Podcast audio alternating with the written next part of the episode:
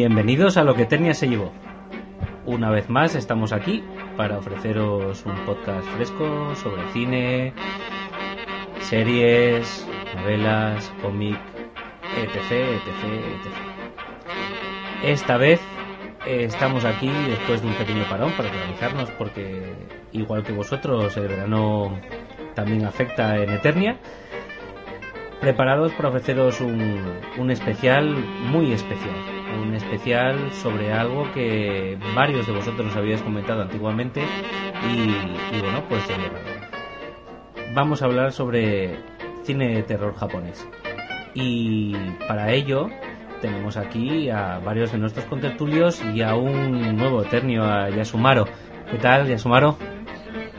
Hola, pues muy bien, aquí encantado de estar con el resto de eternios ya, estar a la altura. Ya Sumaro estaba ocupado una pequeña rebelión que teníamos en Eternia, pero ya ha podido por fin unirse a nosotros. También tenemos a Necron. Buenas, Necron. Hola, buenas noches. Y a Big Vega.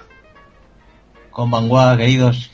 Bueno, antes de empezar, eh, siempre recordaros que podéis descargaros el podcast tanto en iBox como en iTunes, que también tenéis Facebook, Twitter, eh, la lista de música de Spotify, etc, etc, etc.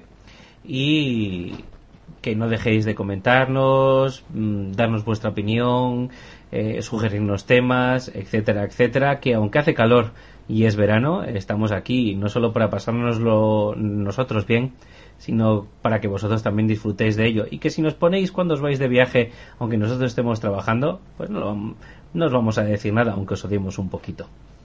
Y bueno, en fin, el tema que nos ocupa hoy es el cine de terror japonés. Y yo, Jarvis McNulty, aunque sea aficionado al cine de serie Z, de serie X y, otras cosas un poquito más escabrosas, eh, y también del cine, del, cine japonés, pues no soy, no soy un gran experto. Entonces tengo aquí a estos eternios a los que he reunido hoy para hablar con nosotros, a los que me gustaría hacerles un par de preguntas antes de, empezar con, con, el desarrollo del programa. Y es, chicos, mi primera pregunta es esta. ¿Qué opináis mm, de la influencia del cine japonés de terror en el cine occidental? Evidentemente sé que me vais a decir que hay muchas cosas que no compráis pero en esta pregunta englobo una segunda. ¿Hay algo que salvéis? ¿Hay algo que os ha parecido medianamente bien interpretado o bien adaptado al cine comercial occidental? Y, voy a empezar por Yasumaro, claro. Pues mira, aquí tengo que especificar, ¿no? Eh, ¿Qué te estás refiriendo concretamente? ¿A los remakes de las películas o a las influencias del G-horror eh, que quedan como rastro en otras películas de terror pues, occidentales? Me he referido a las dos. Eh, por un lado, de la pregunta a, la influencia, si ha sido positiva o no, y por el otro lado, a bueno, la opinión que os merecen los remakes. Pues mira, empiezo por lo último, ¿vale? Por el tema de los remakes. Eh, a mí me parece que una de las virtudes fundamentales del J-Horror, ¿no?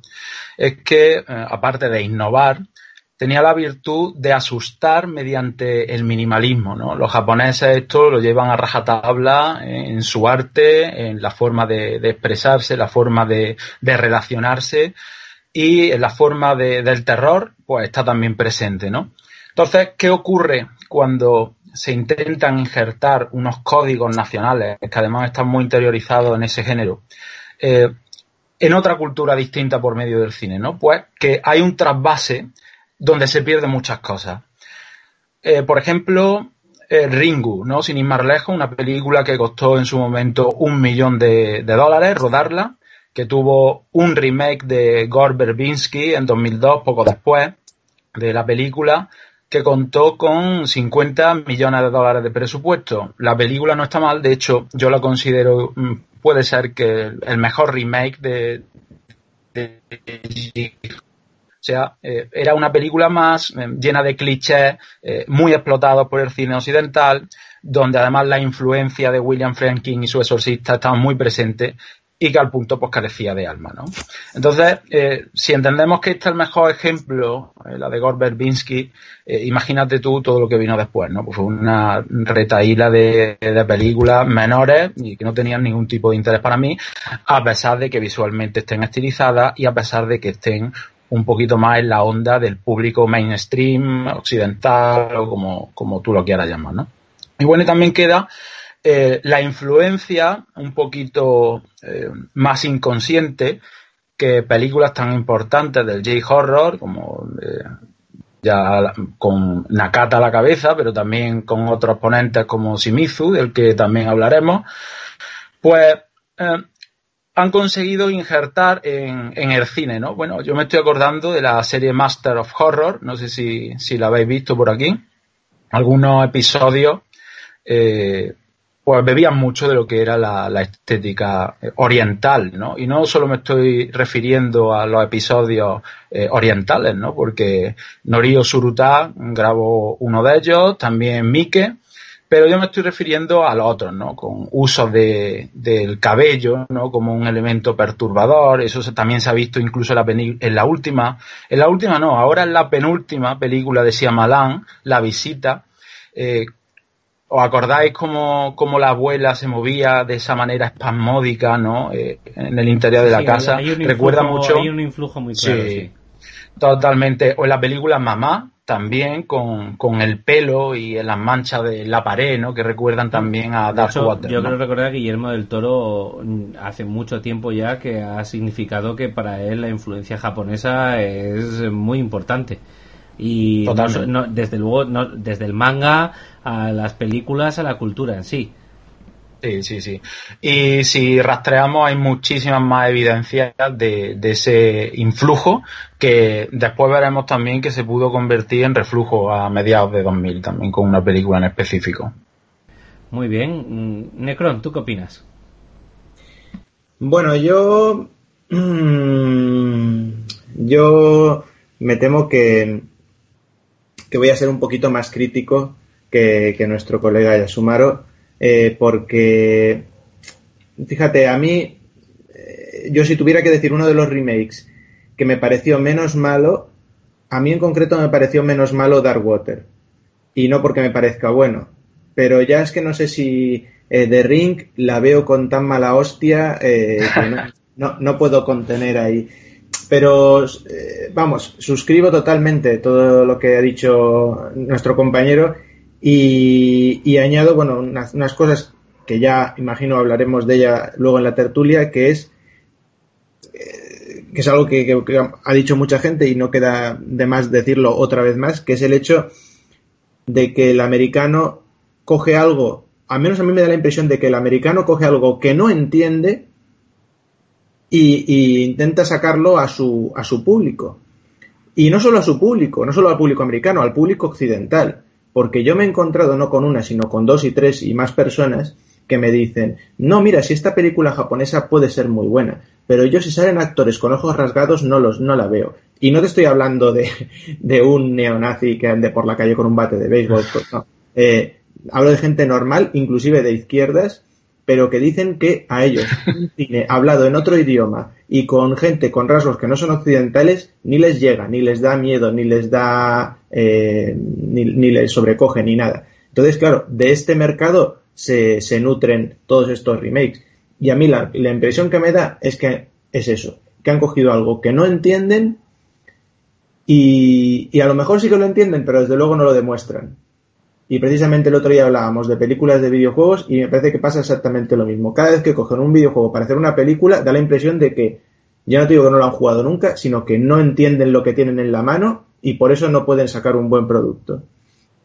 Eso respecto a los remakes. Y respecto a todas las influencias, pues lo mismo. Suscribo que, que, que al igual que eh, yo además hay una cosa que también luego me gustaría mencionar, pero que ya la, ya la adelanto, que es que, al igual que para los japoneses, los samuráis y el cine de samuráis, y, antes del cine de samuráis, las historias de samuráis, bueno, su propia historia con los samuráis era una cosa pues lógica y de ir por casa por ellos eh, lo más normal del mundo, claro, a nosotros, para nosotros no. Entonces, claro, cuando empezaron a llegar esas películas de Kurosawa y esas o, incluso eh, historias anteriores, ¿no? Y nos empezó a llegar incluso con el, libro de, de, Nitobe, ¿no? Las, historias del Bushido, del Samurai y todo eso, pues claro, todo eso bebió muchísimo la literatura y el cine occidental.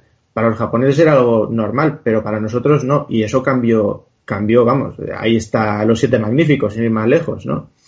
Eh, pero entonces yo, pienso que ha pasado lo mismo con el terror japonés. Ha creado una gran influencia, especialmente como decía Sumaro, a partir de, de, Ringu, de, de, Ring la japonesa.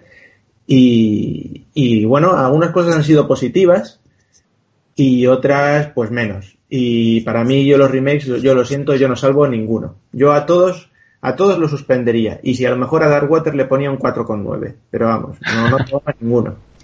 Bueno, Mick Vega, ¿tú qué tienes que decir a todo esto? Pues es, muy curioso lo que dice Necron porque a mí me ha pasado en alguna ocasión. Eh, conocer a gente que dice que es que le cuesta mucho porque todas las caras son iguales y los nombres son muy raros y no sé qué. Digo, hombre, digo, yo cuando veo una película coreana sí que me cuesta un poco más porque todos los nombres me parecen parecidos. Con el japonés ya tengo menos problemas, pero con el chino y con el coreano sí me pasa. Pero jorobe, no es obvice para, para no disfrutar la película. Eh, yo creo que son películas que duran una hora y media, dos horas. Yo creo que te da para, para diferenciar para diferenciar a, los personajes, aunque solo sea por el tono de voz, si la ves en versión original o incluso doblada por, por el actor de doblaje, vamos, yo creo que son, son un poco excusas para, para en las que se escudan para, para, para no comentar cosas que, no entienden o, por lo que sea, por una cuestión cultural o lo, o lo que fuera. Sea como fuere, eh, hablando de remakes, eh, en mi casa hacíamos un, ejercicio el año pasado, hace dos años, que era vernos una versión, la versión japonesa de una película y acto seguido, al día siguiente, vernos el remake para tenerlo fresquito, ¿no? Y la verdad es que hay pocas que nos hayan llenado tanto, eh, como, la, como la japonesa, o la coreana, o la que fuera. Eh, Ringu no salió mal parada del todo, la verdad, no salió mal parada del todo. Eh, Darkwater también, pero uff, o sea, la cantidad de morralla que ha venido es, es tremendo. O sea, es, es, auténticamente tremendo. Pero tampoco me voy a meter mucho en eso, que, tal. Hablando de adaptaciones, hablando de, de, de, cómo, de influencias que decía, que decía Jarvis, mmm, yo creo que, que sí, que, que, que, el cine, el cine de terror, de terror occidental ha, ha bebido bastante pero sí que es cierto que ha bebido, han bebido ciertos, ciertos mm, directores eh, que a lo mejor se salían un poco de la regla, ¿no? Yo me, estoy acordando de, por ejemplo, la, la Bruja, que eh, cuando la estrenaron y yo la vi, a mí me encantó. Y yo conocía a mucha gente que me decía, es que a mí no me da miedo, es que eso no es terror, es que eso no sé qué. Y digo, bueno, hay cositas. O sea, también hay gente que ve Ring o, ve Yuon y, dice, joder, es que a mí no me da miedo. Digo, bueno chicos, es que hay que verlo también con, otra visión, hay que verlo culturalmente de otra manera. Hay ciertas sutilezas que, no, que, aquí no funcionan y por eso a veces los remakes quieren darle la vuelta tanto al tema y hacerlo quizá tan comercial o, espectacular o lo que sea, que, que, para que cuaje realmente en, en nuestro cine la gente, yo creo que al final lo que le pasa es que al final acaba comparándolo siempre con el tipo de, cine, pues, por ejemplo, de James Wan o, cosas así, ¿sabes? Que es que hay sustitos, que eh, se apoya a lo mejor en la, en la música. Y el cine asiático de terror mezcla, a veces mezcla el género con otras cosas, como puede ser The Ring, que ya hablaremos después. Y, no es terror, terror, es a lo mejor pues eso, mezcla un poco de thriller por ahí, o por ejemplo, como pasa en Corea, que se centran también mucho en las, en, en eh, por ejemplo, en colegialas o relaciones eh, ambiguas entre ellas y demás. Hay otras problemáticas por debajo. O sea que es que es, es un poco complicadete, complicadete adaptarlos, la verdad, o traerlas para acá. Sí, yo estoy bastante de acuerdo con vosotros. Y os planteo otra pregunta más. Ya intentando englobar también lo que es el cine occidental, está claro que bueno que el cine de miedo o de terror eh, actual va por otros derroteros, entonces yo me voy a ir un poquito más para atrás y voy a intentar comparar o pediros que me hagáis una valoración entre el cine, el cine clásico eh, de espíritus, porque está claro que eh, bueno pues la cultura la cultura oriental con respecto a los espíritus es más que amplia y rica. Pero ellos la cultivan la aceptan y la subsumen dentro de su propia cultura. Sin embargo la europea no y la occidental no eh, la dejan aparte. Pero aún así eh, tenemos grandes grandes películas de, de fantasmas como puede ser al final de la escalera. Claro, estamos hablando de década de los 70, pero mm, no, no os voy a pedir y hacer la tradición de si preferís eh, al final de la escalera eh, a otra, o que me digáis cuál es mejor, pero sí que me hagáis una valoración de cuál para vosotros tiene más carga o es más efectista o es más moderna o por alguna de estas razones que acabo de decir eh, os gusta más. Yasumaro. Pues mira, eh, yo creo que el cine de terror eh, ha ido planteando como varias etapas a lo largo de la historia, ¿no? Y que independientemente que sea occidental o sea oriental, pues no ha dejado, digamos que perlitas, ¿no? por ejemplo, no vamos a irnos tampoco a la época del expresionismo alemán, ¿no? De Nosferatu y tal, pero yo me quedaría a partir de los años 70, como, como bien dices, con El Exorcista, por supuesto. Has nombrado también eh, al final de la escalera de, de, Peter Medas, que además tiene una gran semejanza con Ringu por ese final anticlimático totalmente, que después lo comentaremos si queréis. Y mm, por supuesto también eh, El Resplandor, ¿no? que es una película que ayer habéis tratado en profundidad en un programa anterior. ¿no? Yo creo que esos son los vértices fundamentales del terror a partir de, los 70 en un sentido global. ¿no? Después podemos ir concretamente a, a, otras películas que son menos conocidas. ¿no? Me estoy acordando, por ejemplo, de una película soviética que se llama El Vigi, que narra un, cuento popular de, Rusia y que es fantástica, pero claro, apenas se conoce. Y bueno, ya entrando en los 80, ¿no? Con esa popularización del VHS y, del alquiler del vídeo y esa forma familiar de entender el cine, también Poltergeist, ¿no? De la cual hemos aprendido que últimamente que Spielberg tuvo más ascendencia sobre el guion de lo que a priori eh, conocíamos, ¿no? Pues entonces, mm, yo creo que son etapas que se van solapando a lo largo, a lo largo del tiempo y, que cuando el terror, pues, se agota, viene otro género, otra forma de entender eh, el terror, ¿no? Y alcanza como una especie de, esplendor, ¿no? De hecho, cuando aparece el G-Horror, eh, el slasher estaba en boga, ¿no? Eh, todos tenemos en mente pues, por ejemplo, la película de Wes Craven, ¿no? Todos tenemos, es un género que se revitaliza, ¿no? Que, que alcanzó un gran éxito, pero que ya a finales de los 90, pues estaba como quemado, ¿no? Y vino el G-Horror a suplantarlo y a tener también ese protagonismo durante pocos años. Pero al final de esto lo que nos quedan, aparte de, de estas eh, olas de terror, eh, de género, nos quedan películas sueltas, ¿no? Entonces yo no me quedo con el terror occidental ni, ni con el terror oriental, me quedo con las películas que trascienden a, estas olas que nos vienen eh, de género y entre las cuales, por ejemplo, Ringu está y lo han nombrado antes también al final de la escalera, El Exorcista y El Resplandor, que para mí son las mejores películas de terror de la historia.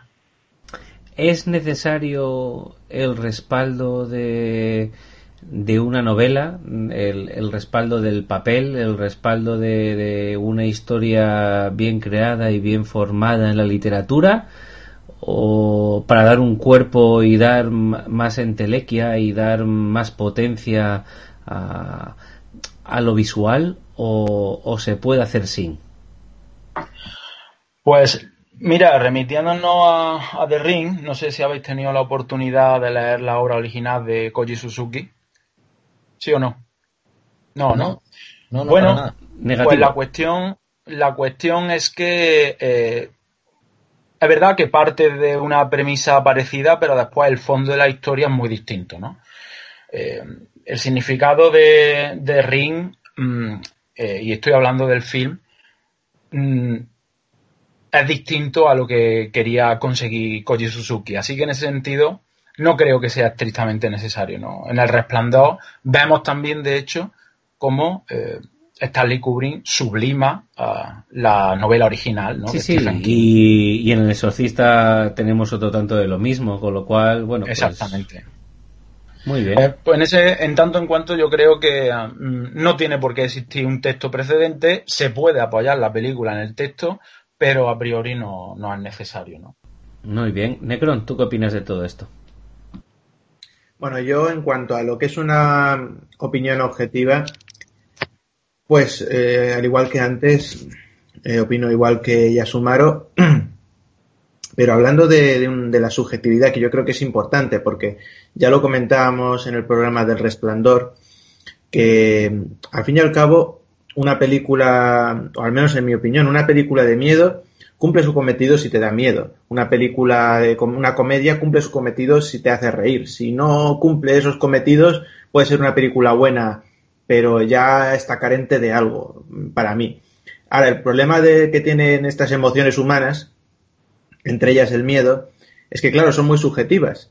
Y, yo, por ejemplo, eh, me he encontrado con gente que me, que me, ha dicho, pues mira, es que a mí eh, las películas de fantasmas y ya encima las películas de fantasmas japonesas no me provocan ningún miedo, cero. Sin embargo, veo Ted Bundy y me cago, en este caso en una chica, decía, me cago viva porque era un tío que existió de verdad y eso me da un montón de miedo pensar en esos asesinos.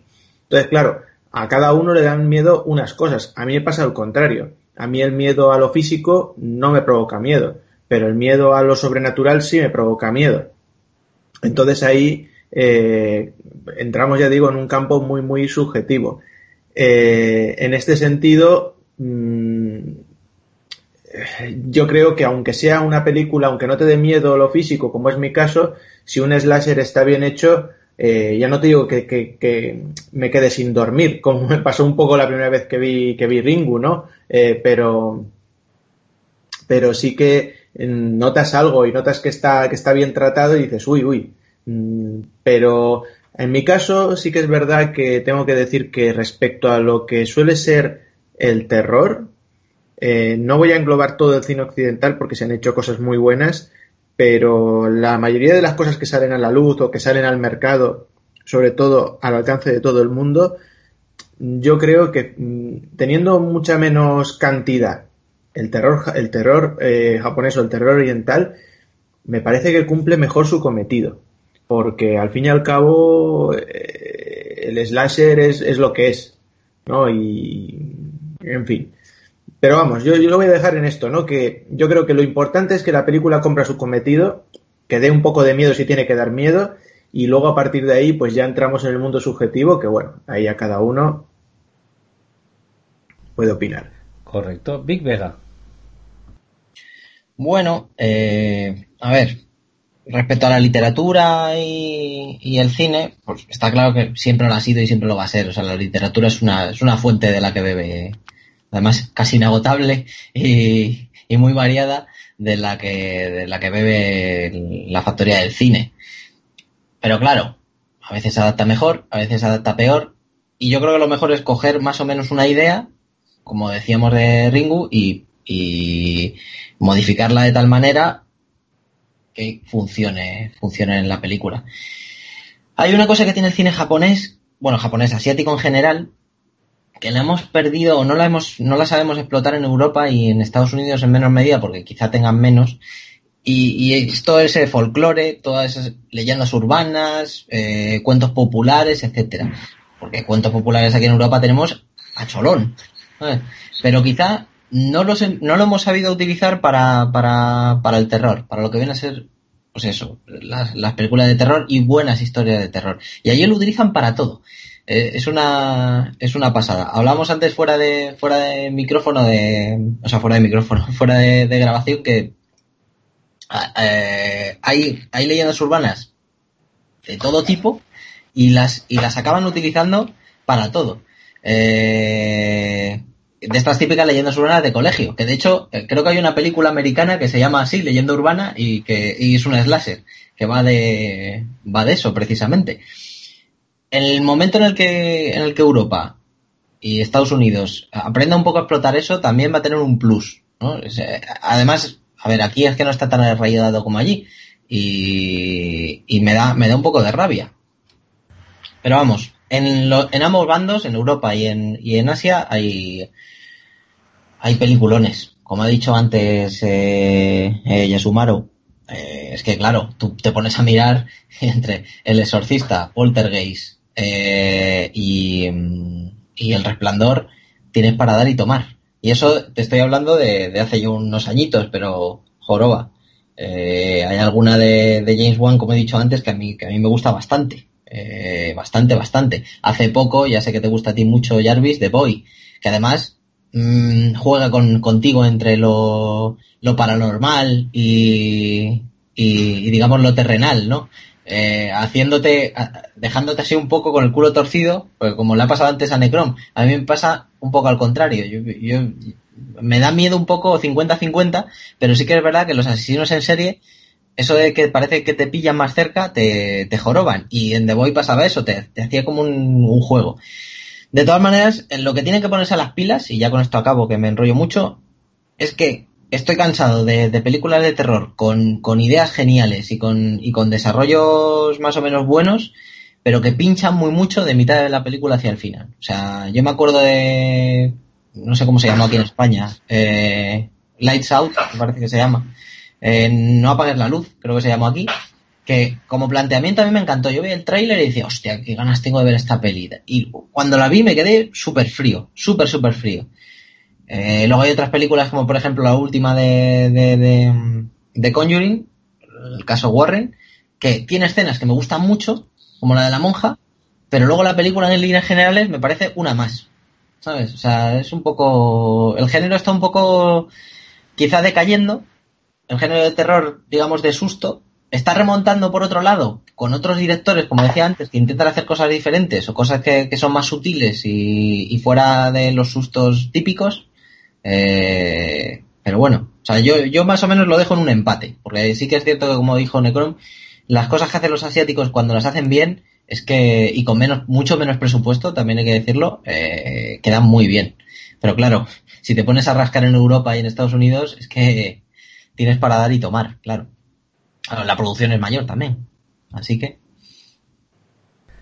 Bueno, y como última pregunta y para que sirva de pie, eh, os voy a hacer una pregunta que si alguno de nuestros oyentes no ha visto ninguna película de este género, eh, ¿cuál sería la primera que recomendaríais? Y vamos a hacer la ronda al revés. Terminamos en Yasumaro y así él ya en Garza. Necron, ¿cuál sería la que tú recomendarías como primera peli para ver de este tipo de género? Pues yo, mmm, por un lado, yo recomendaría Ringu, porque coincido con Yasumaro que ha dicho antes. Para mí me parece la mejor película de terror, de cine de terror japonés, eh, asiático y una de las mejores de top 3, posiblemente de las mejores de terror de todos los tiempos. Pero si alguien no se ha acercado del todo al terror asiático japonés y quiere ver algo quizás un poquito más mmm, menos cine de, autor, quizás, o como quieras llamarle, pues yo creo que le recomendaría Ju-On, la, la, maldición, porque creo que tiene más, más cosas a las que agarrarse y que, que a alguien le puede resultar a lo mejor más, más atractivo o puede encontrarse más, más cómodo con ella. Mm, opino yo. Muy bien. ¿Big Vega? Pues eh, más o menos coincido un poco con, con Necrom. Eh, digamos que, por un lado, eh, si, si te cuesta un poco, digamos, eh, centrarte en películas un pelín más lentas, quizá Yuon sea un poquito más dinámica que, que, Ringu. Para nombrar otra diferente, que, además que sé que sé que gusta por aquí, también del mismo director de, Ringu, está, está Darkwater, que eh, no deja de ser terror, pero digamos, Eh, es un poco más convencional en cuanto a en cuanto a cómo cuentan las cosas y demás.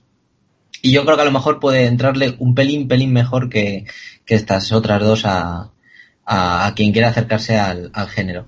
Y también es un pelín más rápida, quizá. Pues mira, yo creo que la primera es fundamental, tiene que ser Ringu. Eso está clarísimo porque me parece la mejor película de terror japonesa. Después vendría Kwaidan, que es incluso más esteticista, eh, es incluso más bella de, disfrutar ¿no? que, Ringu.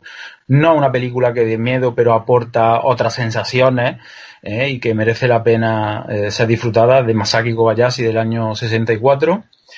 También me gusta mucho Kuroneko, una película de Kaneto Shindo en blanco y negro del mismo año, 68.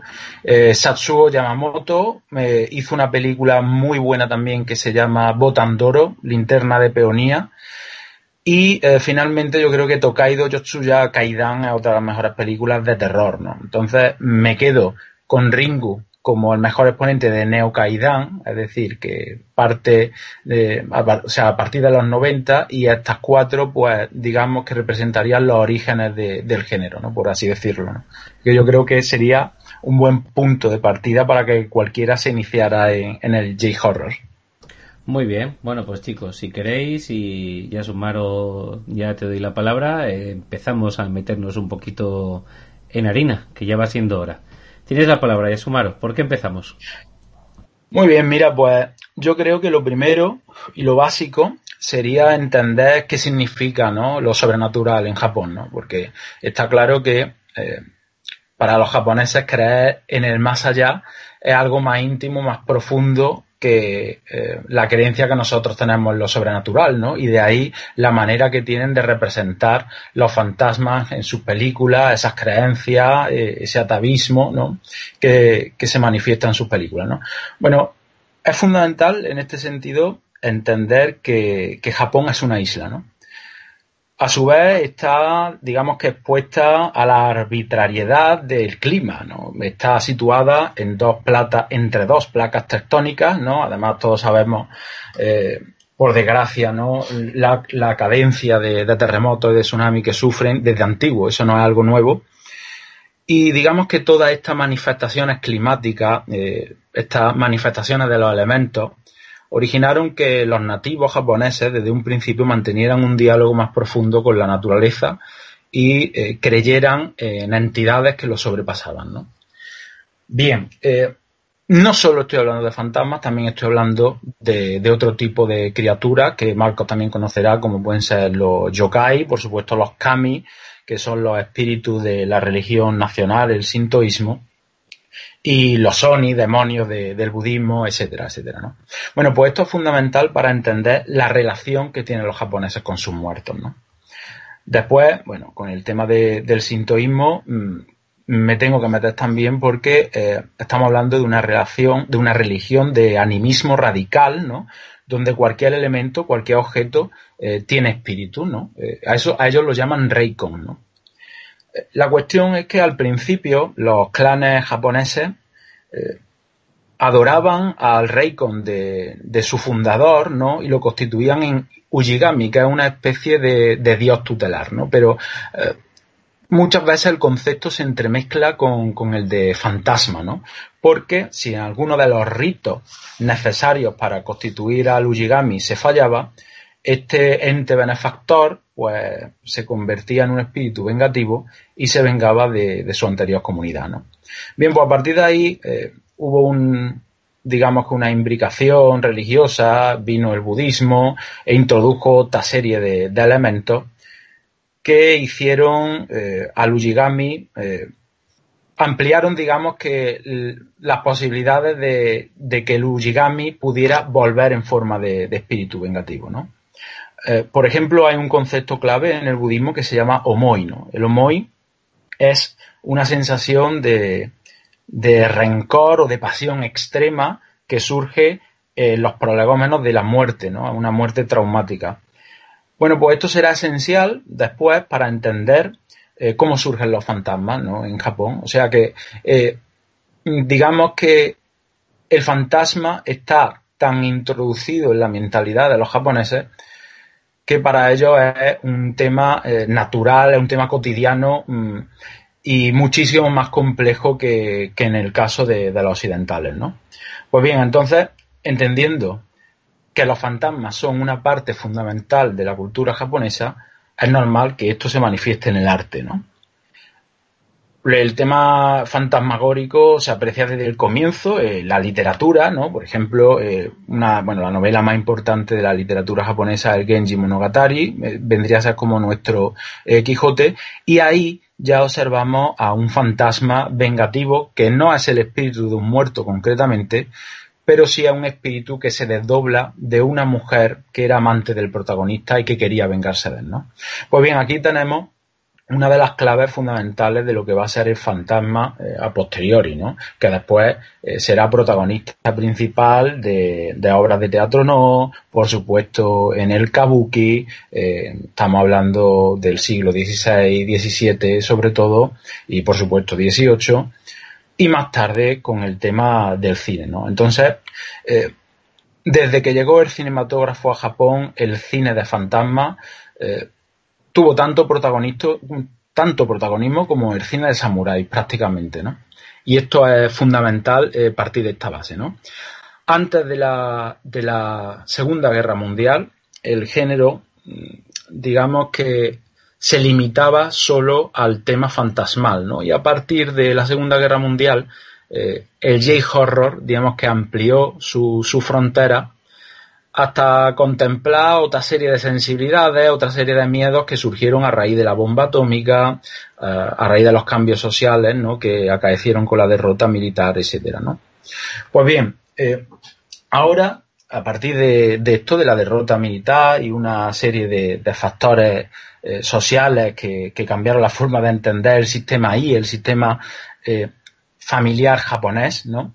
El fantasma empezó a adquirir digamos que una eh, connotación vindicativa, ¿no? Y esto lo estamos viendo eh, cada vez más y en sus orígenes también aparecía, pero hay muchas versiones, por ejemplo, de Tokaido Yotsuya Kaidan, ¿no? La, de Nobuo Nakanawa, que es la que creo que ha visto Marcos, es la más famosa, pero tenemos, por ejemplo, 40 muestras de, esa película, una de las películas con más remakes de, de la historia del cine, o de más versiones de la historia del cine. Y eh, surgen otras muy importantes, pero el antes y un después eh, lo constituye Ringu. ¿no? Ringu que quiero llegar ya a esto para saber que Ringu no, no inventa nada, ¿no? Por, así decirlo. ¿no? Ringu es la consumación de toda una tradición secular eh, en el país de japonés, ¿no? que contempla a los fantasmas como algo que forma parte de la vida también, ¿no? Y que forma parte de la cotidianidad, ¿no? Bueno, pues os cuento un poquito eh, el tema de Ringu, ¿no? Porque Ringu, en efecto, eh, en su origen fue una novela de Koji Suzuki que se conoce como el Stephen King japonés. No sé si habéis tenido la opción de, leer alguna novela aparte de la de The Ring. Bueno, el tío se maneja bastante bien, a mí me gusta, pero ya os digo que eh, el mensaje del libro no tenía mucho trasfondo, ¿no? Era una historia que podía dar más rollo, desde luego, y, lo daba, pero fue eh, Hideo Nakata eh, quien le dio el toque para trascender eh, en el género, ¿no? Estamos hablando de, de Nakata, ¿no? un hombre que nace en el, en el 61, 1961, forma parte de una jornada de directores que nacen después de la Segunda Guerra Mundial, ¿no? Me estoy acordando de Koreda, me estoy acordando, por supuesto, de Takashi Miike, eh, Kitano es anterior, eh, pero bueno, Sion Sono, todos ellos introdujeron en el cine japonés eh, estos miedos y estos cambios sociales que, que acaecieron después de la contienda militar, ¿no? Y este hombre, pues, tiene unas paradojas, ¿no? Tiene una dicotomía. Es el ejemplo perfecto de cómo ha evolucionado la, sociedad japonesa. Estamos hablando de que cuando empezó a rodar eh, The Ring, eh, Hideo Nakata tenía 36 años, ¿vale? Y cuidaba a sus dos hijos mientras su mujer trabajaba, ¿no? O sea, esto es eh, esencial para entender la película, ¿no? Entonces, no voy a entrar aquí entre las disimilitudes entre la literatura y, la película, pero sí me voy a centrar en dos cosas, ¿no? Que sí son esenciales. Por ejemplo, el fantasma en la novela no era una mujer, era hermafrodita, y el protagonista no era una mujer, recordemos que era Reiko, esta mujer del profesor de universidad Ryuji, sino que era un hombre. ¿Qué es lo que hizo Hideo Nakata, no? Bueno, pues representa eh, los cambios de la sociedad japonesa eh, por medio del protagonismo que ha adquirido la mujer, ¿no? Y entonces transforma al hermafrodita en una mujer con ansia de venganza y transforma a un periodista normal, masculino, en una mujer además divorciada, ¿no? que era una prebenda de la que las japonesas no pudieron disfrutar prácticamente hasta los años 50. ¿no? Pues nada, estos elementos de, cambio eh, social son fundamentales para, entender qué es un neokaidan. ¿no? En muchos blogs, en muchos libros se, alude a la palabra neokaidan, pero sin definir qué significa. ¿no? Pues prácticamente, eh, bueno, como es eh, un Kaidan que se inserta dentro del mundo moderno, pues se le pone el neo delante y ya está, y Santas Pascuas. No, no, pero aparte tiene otras implicaciones, ¿no? Tenemos, por ejemplo, eh, otras películas de otros géneros, como puede ser La jungla de asfalto, que es género noir, y Muerte entre las flores, que es neo-noir, pero que apenas eh, muestran diferencias entre sí, aparte del formato color en blanco y negro. Sin embargo, el Kaidan y el neo sí que tiene muchísimas diferencias, ¿no? Por ejemplo, el tema del fantasma en un medio tecnificado, ¿no? Esto es eh, un elemento fundamental y que se ve en la película perfectamente porque eh, Sadako, que es el fantasma de la película, emerge desde la televisión, ¿no? Aquí no sé si sería adecuado que hiciera un resumen de la película por si los oyentes no la han visto o, qué tal, ¿qué os parece? Haz, un pequeño resumillo y seguimos. Bien, bueno. Vale, pues bueno, básicamente eh, la protagonista de la historia es una, periodista bastante famosa en Japón que se llama Reiko y que ve cómo su sobrina eh, resulta muerta en extrañas circunstancias después de haber visto una, película, ¿no? Una cinta de vídeo. Parece ser que le ha dado un ataque al corazón, pero eh, empiezan a sucederse más muertes, ¿no? Y ella empieza a, a iniciar unas pesquisas para ver qué ocurre detrás de, todo esto. La cuestión es que eh, acaba en el bungalow donde los chicos vieron la película en conjunto y ve una cinta VHS eh, que inserta en el vídeo y, la ve, ¿no? Entonces ve una serie de imágenes surrealistas un tanto perturbadoras y a raíz de ahí eh, alguien la llama al teléfono, ella lo coge y dice te quedan siete días, ¿no? Bueno, pues estamos hablando de, una maldición, eh, de un fantasma que fue asesinado por su propio padre, porque eh, demostró tener unos poderes extrasensoriales eh, bastante peligrosos, ¿no? Y que consiguió, una vez muerta, digamos que imprimir por telequinesis una maldición en la cinta, ¿no? Entonces todo aquel que viera esa cinta estaba maldito y moriría al cabo de siete días si no conseguía hacerle una copia a la cinta y que la viera otra persona, ¿no? En tal caso eh, podría vivir, pero siempre alejado de las televisiones, ¿no? Porque si no, Sadako, el fantasma saldría y, se la llevaría. Bueno, pues bien, eh, aquí el tema, hay muchos temas fundamentales a tocar. Uno de ellos es el tema de la familia, ya lo hemos visto estamos con una familia desfragmentada totalmente. El matrimonio Reiko y, Ryuji, un profesor de universidad, que es el actor que encarnaba a Ujio en el último Samurai, eh, además es muy famoso en Japón, eh, representa la desfragmentación del matrimonio. Esto eh, representa un Japón nuevo, ¿no? Un Japón que se está reinventando totalmente y que para colmo implicaba el descuido de, su hijo, ¿no? La pareja tiene un hijo que prácticamente vivía desatendido, ¿no? Eh, son muchas las escenas donde vemos al niño que va solo al colegio, que se prepara la comida, y esto era algo totalmente impensable en el Japón de hace unos años, ¿no? Bueno, pues Hideo Nakata introduce eh, esta nueva problemática, porque lo es, desde luego, y lo hace por medio de, este niño eh, desatendido que por diversos avatares acaba viendo la película eh, maldita y entonces pues sus padres deben hacer de tripas corazón unirse de nuevo para luchar en contra de, Sadako y salvar al niño, ¿no?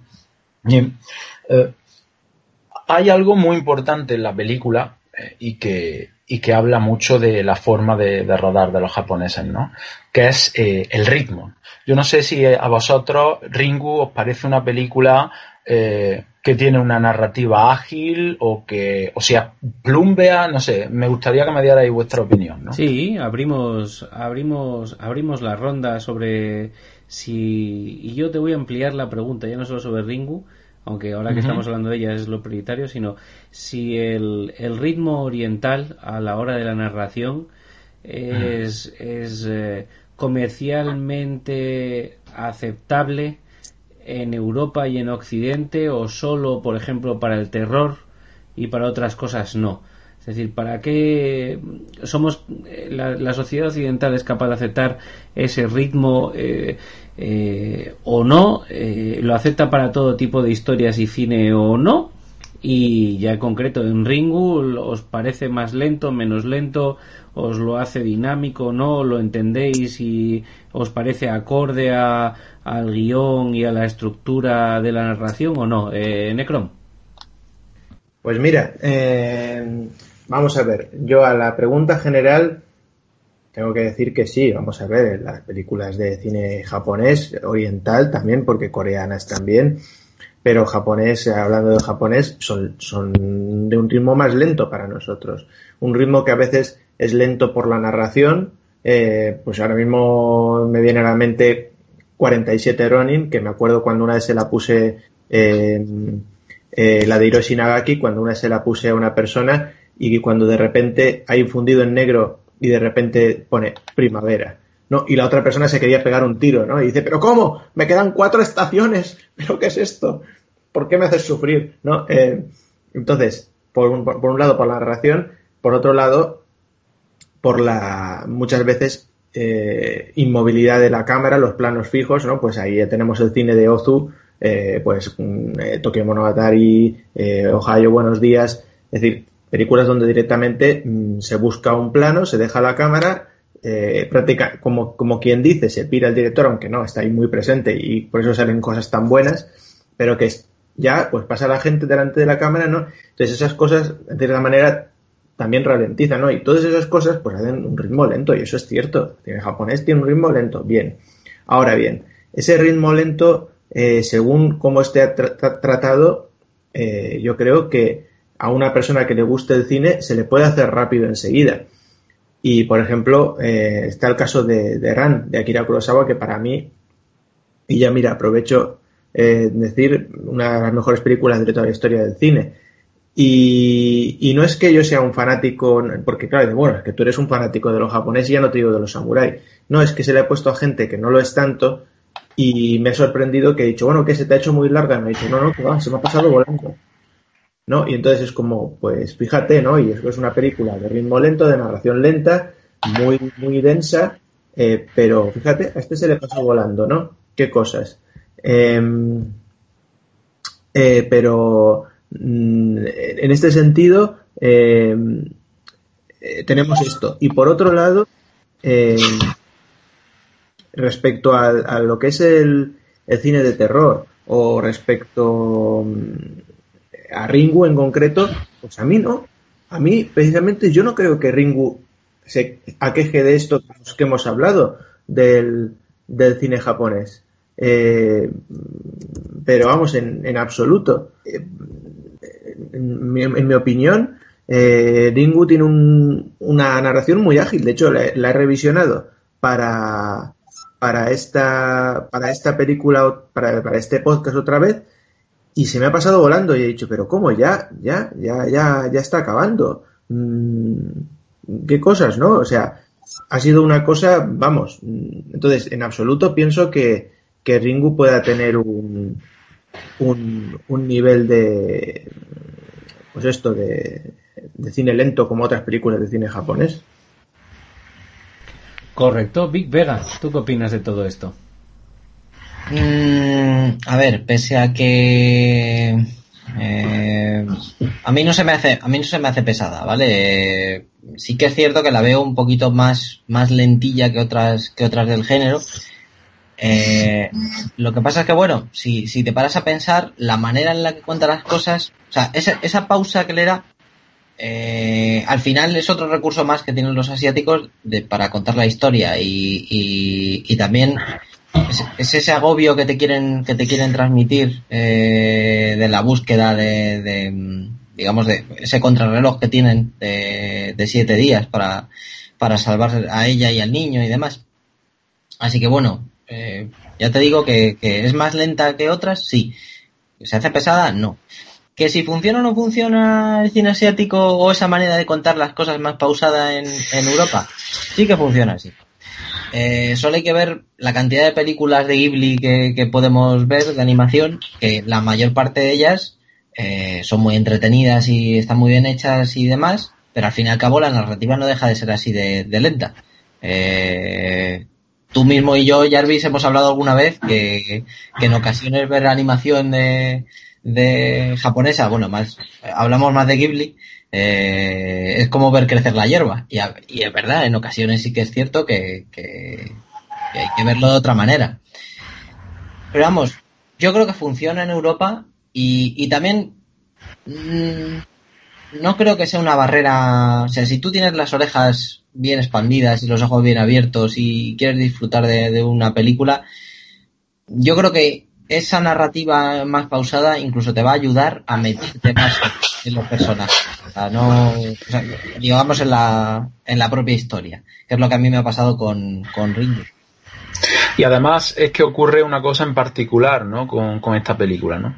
Y es que ese ritmo más pausado de los dos primeros tercios, lo que hace es que el espectador eh, se quede atónito ante la explosión final, ¿no? Que es eh, el, emerger de Sadako a través de, la televisión, ¿no? Esto resulta muy espectacular cuando el público se queda adormecido, ¿no? Eh, al ver el tono más tranquilo de, de las primeras eh, secuencias y después, sin embargo, pues hay un, una aceleración total del ritmo narrativo que básicamente cuando están drenando el pozo, cuando todo parece que mmm, vuelve a la normalidad, ¿no? Con, con el hallazgo del cadáver de Sadako, ¿no? Que ahí es donde quería llegar con lo de Peter Medas, ¿no? Eh, aquí el director hace un juego de manos magnífico porque parece que con el hallazgo del cadáver, pues la maldición va a remitir, ¿no? De, de alguna manera, pero eh, cuando después Ryuji llega a su apartamento y se cumplen los días, sale eh, el fantasma de la televisión y, y, lo mata, ¿no? Bueno, pues todo este final explosivo, ¿no? Toda, eh, eh, digamos que esta aceleración narrativa está hecha a conciencia y digamos que el ritmo lento que lo precede también eh, sirve para que sea más espectacular la conclusión, ¿no? El cierre de la película. Sí, sí, yo Entonces, de hecho, yo de hecho de, iba, iba a decir lo que, bueno, puede que en, en, en, otras películas orientales, pues yo se lo pueda achacar más o menos, pero sí es cierto que eh, en toda este, esta gama de películas y en esta temática de películas, el ritmo lento a mí me parece muy interesante que está contrapuesto en todas ellas por guion a una cuenta atrás. Y me parece y me parece muy interesante ese juego que hay de, de, del ritmo lento por un lado y mantener el ritmo lento y por el otro lado eh, en la cuenta atrás sigue contando y te van pasando los días y, y tú ves que esas personas aún no han cambiado de ritmo y eso te genera una ansiedad eh, eh, me parece un truco muy hitchconiano eh, muy interesante y, creo que es lo que les da mucha vida a, esta, a este tipo de películas, ya dentro de, mi opinión totalmente subjetiva y personal. ¿eh? No, por supuesto. Entonces entendemos que el director quiere que la película tenga ese ritmo eh, para hacerla espectacular al final, ¿no? Y entonces esto es un punto clave, ¿no? Ya eh, lo que has dicho antes del tono pausado del cine japonés, mm, debería apuntar que el cine japonés clasicista, ¿no? Porque cada vez más eh, el cine el cine japonés está bebiendo más del manga anime en un sentido visual y narrativo y, se mezcla más también con, el ritmo estadounidense, ¿no? O sea, eh, por ejemplo, cuando voy al Festival de Cine Fantástico de Sitges, las películas que llegan japonesas prácticamente ya no tienen nada de japonesas, ¿no? Son, eh, pues adaptaciones de, de animes, de mangas, con un ritmo vertiginoso, eh, pero es que además mm, las películas ya no tienen que provenir del manga para que tenga e, ese ritmo, ¿no? Y esa agilidad narrativa. Eh, el cine japonés está cambiando, ¿no? Y ya no quedan directores que tengan ese tempo más pausado. Bueno, todavía está Yoji Yamada, ya el hombre es mayor, eh, Coreda, mm, sí, sí lo mantiene, eh, pero son muy poquitos ya los que respetan ese clasicismo cinematográfico que ya se está diluyendo eh, con la aparición de, los live del manga, la influencia del manga anime y por supuesto por eh, la demanda del mercado, ¿no? O sea, la gente lo que pide es algo más rápido, lo que pide es entretenimiento, y entonces el cine al final es un producto y se tiene que adaptar a los tiempos que corren. ¿no? Es un, un, tema escabroso, pero está ahí. Claro, claro. Bueno, Yosumaru, vamos a hacer una pequeña ronda a ver qué opinan nuestros eternios compañeros y contertulios hoy sobre la película y damos paso a la siguiente. Necrom, cuéntanos opinión general sobre la película y, y qué opinas. Venga, va, suéltalo. Pues mira, es una película, ya he dicho, que me encanta. Eh, seguramente algunas de las cosas que, comentaré ya también las comentarán mis compañeros porque creo que están ahí y cualquiera que, la vea la, puede apreciar. Es una película que mantiene, para mí mantiene la tensión. Es, esto hemos hablado de los ritmos y, pero a mí es una película que se me hace, sin embargo, a pesar de, este, estos ritmos, se me hace muy ágil. A pesar de este punto de también hacer como fundidos y día tal, eh, hora tal, y, pero a mí me parece muy, muy bueno y, y, lo que a lo mejor podía, incluso algunas cosas que a lo mejor podían estar puestas de esa manera por una falta de presupuesto, como es esas primeras muertes con esos, no, esas em, fotografías en, en, blanco y negro de los, de los personajes atacados, pues a mí me, me gusta porque entramos dentro de, de algo que es lo que precisamente ayuda a mantener esta tensión, que es el, acto de sugerir, ¿no? Que, si bien siempre está puesto ahí el sugerir y no mostrar, eh, lo que más lo oímos es siempre en el campo del erotismo, ¿no? Pero, pero para mí tiene muchísimo más empaque en el campo del terror, porque eh, es el, hecho de que no te estén mostrando a, a la persona que está, que está haciendo ese mal, ni por, en el caso de más de Ringu, ni por H ni por B. Porque en el caso de otras películas puede que no te lo muestren detalladamente en el principio, pero siempre te dejan una sombra o un, halo o una imagen desenfocada que ya es ese, es el malo, que luego lo verás en, HD, ¿no? Pero es que en el caso de Ringu, en absoluto. Entonces, todas esas, esas todas estas, estas técnicas me parecen fantásticas. Em, por ejemplo, eh, el hecho de que los, silencios que, hacen que también se reduzca el, ritmo de la película, pero que también crean, pues lo que hemos hablado también en otros programas de Eternia, que cuando pasan estas cosas, o sea, si a mí me pasan estas cosas, no me pongo a chillar como un loco, sin embargo, cuando vemos estos remakes en Estados Unidos, cuando pasa cualquier cosa, cuando mm, la tele le pasa algo raro, o, ya no digo que, que, salga un monstruo, simplemente tienes un flashback de algo chungo, o, simplemente te pasa un escalofrío por la espalda, lo primero que, a menos yo, no sé, los demás humanos, pero lo primero que pasa es que te quedas callado, ensimismado, pensando, esto lo he soñado, o es, o es real, o ha pasado, eh, cagado, porque la, expresión de cagado es que estás, o sea, tú cuando estás en el baño no estás cantando la marimorena, estás en silencio apretando, pues eso es estar cagado de miedo.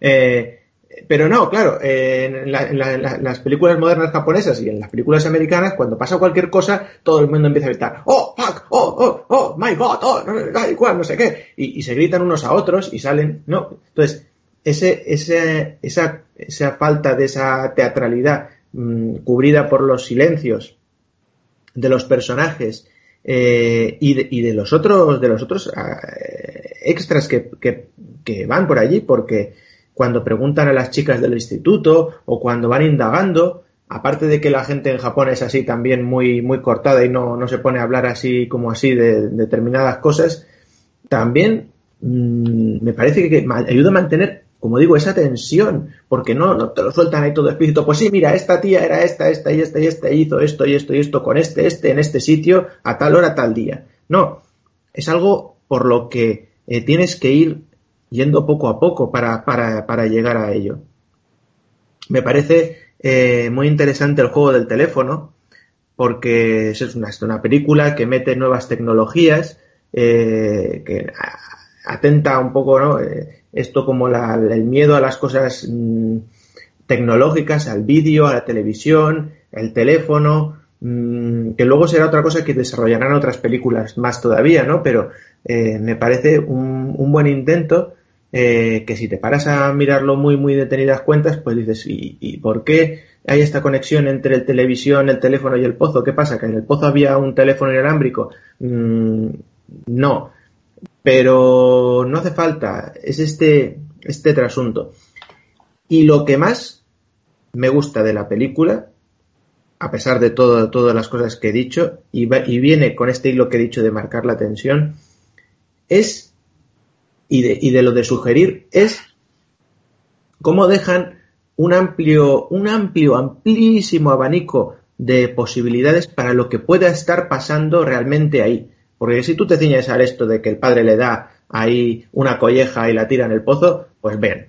Pero en realidad, ¿y de dónde viene ella? Porque, ¿Y de dónde viene la madre? ¿Y de dónde vienen esos poderes? ¿Y por qué esa relación con los duendes? ¿Y qué tiene que ver el mar ahí?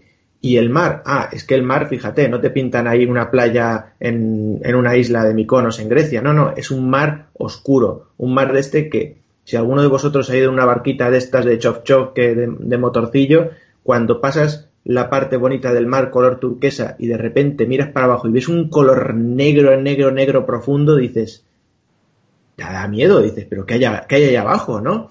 Y, y es ese, ese sentimiento que intentan transmitir la cueva, eh, algunos rituales, el, la propia película, que es una serie de cosas totalmente inconexas. Eh, los personajes que señalan, y señalan con un trapo en la cabeza. Ese tipo de cosas, para mí, crea un abanico amplísimo de posibilidades para que quien tenga cabeza y dos neuronas le dé ahí a la maquinaria y empiece a cagarse de miedo pensando en un millón de cosas. Lo que a mí me da de pensar de la gente que no, no le da miedo esto y lo que quiere es que se lo expliquen todo y que le digan, pues sí, mira, esta chica se llama así por esto, y está así porque estaba en un hospital, y le pasaba esto por esto, y esto porque su padre le pegaba, y esto porque su madre le pegaba, y esto porque se le murió el perro, ¿no? Entonces, a la gente que quiere que se lo expliquen todo porque eh, pues la cabeza no le da para pensar, o a lo mejor es que ven el cine como algo solo palomitero y no, y no pues para pensar, pues igual no le da miedo. Pero a mí, desde luego, es de las películas que más me dan miedo, pero no por lo que enseña, sino por lo que no enseña y, transmite. Y el único pego, la única pega que tendría que ponerle, eh, fíjate, ahí ya me podéis contradecir o no, eh, estoy abierto a vuestras opiniones, es el asunto del el niño y del padre con poderes psíquicos. Me parece algo muy típico de peli y videojuego japonés, pero me parece que la película podría avanzar perfectamente e incluso mucho mejor sin eso, averiguando las cosas que averiguan por, por telequinesis de una manera de un investigador eh, al uso. Eh, y me parece, no sé, a mí, fíjate, a mí, esa, esa, el, el, que el padre y el hijo tengan esos poderes psíquicos si bien hay un momento en la película que tiene muy buen juego cuando el padre coge y le dice a, a la mujer, mira, somos unos bichos raros y merecemos extinguirnos, toda nuestra familia. Ese punto me parece muy bueno, pero quita, quitando de eso, a mí ese recurso de la telequinesis o de la, el extrasensorial del padre y el hijo, yo creo que la película sin eso hubiera funcionado mejor. Bueno, a propósito de eso, eh, es que mm, debemos tener en cuenta que la película bebe también de esa explosión de leyendas urbanas que hubo en Japón a mediados de los 90, ¿no? Aquí pues podemos nombrar el teque o hanako, etcétera, etcétera, ¿no? Entonces son historias de terror en plan pues mira, me ha llegado un correo y si no lo leo me voy a morir o viene un fantasma y me mata, o si no tengo visiones de tal cosa y si no eh, reenvío me pasa algo. Entonces eh, es indudable que, que, Ringu también recoge un poquito eh, esa tendencia que se daba en Japón en aquella época y tiene pues elementos que son ingenuos tiene elementos que son ingenuos y eso es obvio, ¿no? Lo que dice eh, Marco es verdad, ¿no? El tema de la cantidad de algunas escenas, pues, pues está ahí. Pero eh, igualmente forma parte de la época, ¿no? Una película al final es el reflejo eh, histórico-social de un momento y, eso también está ahí, ahí dentro y se puede disfrutar o no, ¿no? Dependiendo del gusto del consumidor. Muy bien. Big Vega. A ver, vamos a ver. Eh, la verdad es que hay gente que le, pones esta película delante y ya te digo, te dice que, bueno, terror, si es que yo es que no paso miedo, como he dicho antes. Pues bueno, pero es que tiene mucho más. Esta película tiene muchísimas cosas más. O sea, si tú la ves desde un punto de vista así, pues puede ser, yo lo veía como un thriller eh, de investigación ahí contra reloj y, y, como trasfondo, ¿no? Y como tal, pues terror, ¿no? Eh, lo que no deja de ser terror al fin y al cabo, porque con el, final que tiene, pues, pues tal cual. A mí me gustaría, me gustaría hacer hincapié en el, en, un poco en el folclore japonés relacionado con el pozo como, como portal entre, entre el mundo de los vivos y, y el mundo de los muertos y, y también el agua, que también se ha dicho mucho. Eh, he recopilado un par eh, de cosillas, eh, bueno, de, de, de, relatos o de cuentos, eh, o de espectros más bien. Uno es el, el Kyokotsu, que es un espectro que surge de un pozo cuando alguien ha abandonado los huesos en él, digamos que a modo de... Lo que pasa es que este no, este no, no se venga no se venga de, de, la persona que ha dejado los huesos, este se venga de todo el que vaya al pozo, ¿no? Esto es como ya veremos luego, supongo, en, en, en Yuon, todo el que pasa por allí, pues se lleva su ración. Si, si no, pues nada. Y luego hay uno muy curioso que además me lo, este me lo, me lo contó mi profe, que, es Okiku, que era una, una muchacha que trabajaba en, en el castillo de Himeji, que se le conocemos todos, eh, y un samurái se enamora de ella, ¿no? Y, resulta que uno de los trabajos que tenía ella allí era cuidar de 10 platos dorados que tenía, que tenía este samurái, ¿no? Eh, él ella no tiene ningún interés en, el samurái y el samurái le dice que si no accede a sus peticiones, pues que esconderá uno de los platos y la acusará de robarlo y entonces pues la torturarán y la ejecutarán. Vamos, una bellísima persona como para vivir con ella. Mm. Y según el relato que se lea, pues o bien se suicida o bien es asesinada tirándolo a un pozo, ¿no? El caso es que no, no libra. Y, como en otros relatos, la noche de su muerte, pues sale del pozo y vuelve loco al samurái, en este caso sí es el espíritu vengativo ya tradicional, eh, puro y duro, vuelve loco al samurái porque pasa la noche gritando y violentamente porque ve que le falta uno de los platos que tiene que cuidar, ¿no? Entonces con estas dos historias, más o menos nos hacemos una idea de, de de lo importante que puede llegar a ser el pozo como, como he dicho, como, como portal entre mundos, ¿no? Mira, a propósito de eso, voy a comentar una anécdota que es que viene para el pelo, ¿no? Eh, Saikaku Ihara, que es una de las figuras más brillantes de la literatura japonesa, eh, dijo esto concretamente, algo así, ¿no? Lo parafraseo, ¿no? Que los pozos le daban desasosiego porque dentro de ellos se podía encontrar prácticamente cualquier cosa, ¿no? Entonces, eso eso pues eh, está ahí representado en, en, la película y además existe un factor que es fundamental ¿no? para, para entender eh, Ringu convenientemente ¿no? y es el papel del agua y el papel del agua en el sintoísmo. ¿no? El sintoísmo es una, una religión muy vital ¿no? que contempla la, la, limpieza como un factor esencial ¿no? para tener trato con los kami y. ¿no? Bien, eh, pues estoy refiriéndome al agua que fluye, ¿no? Al agua que está en corriente, al agua que es limpia, al agua regeneradora. Pero, ¿qué ocurre con el agua que está dentro de un pozo, ¿no? Que se estanca, ¿no? Que se pudre, ¿no?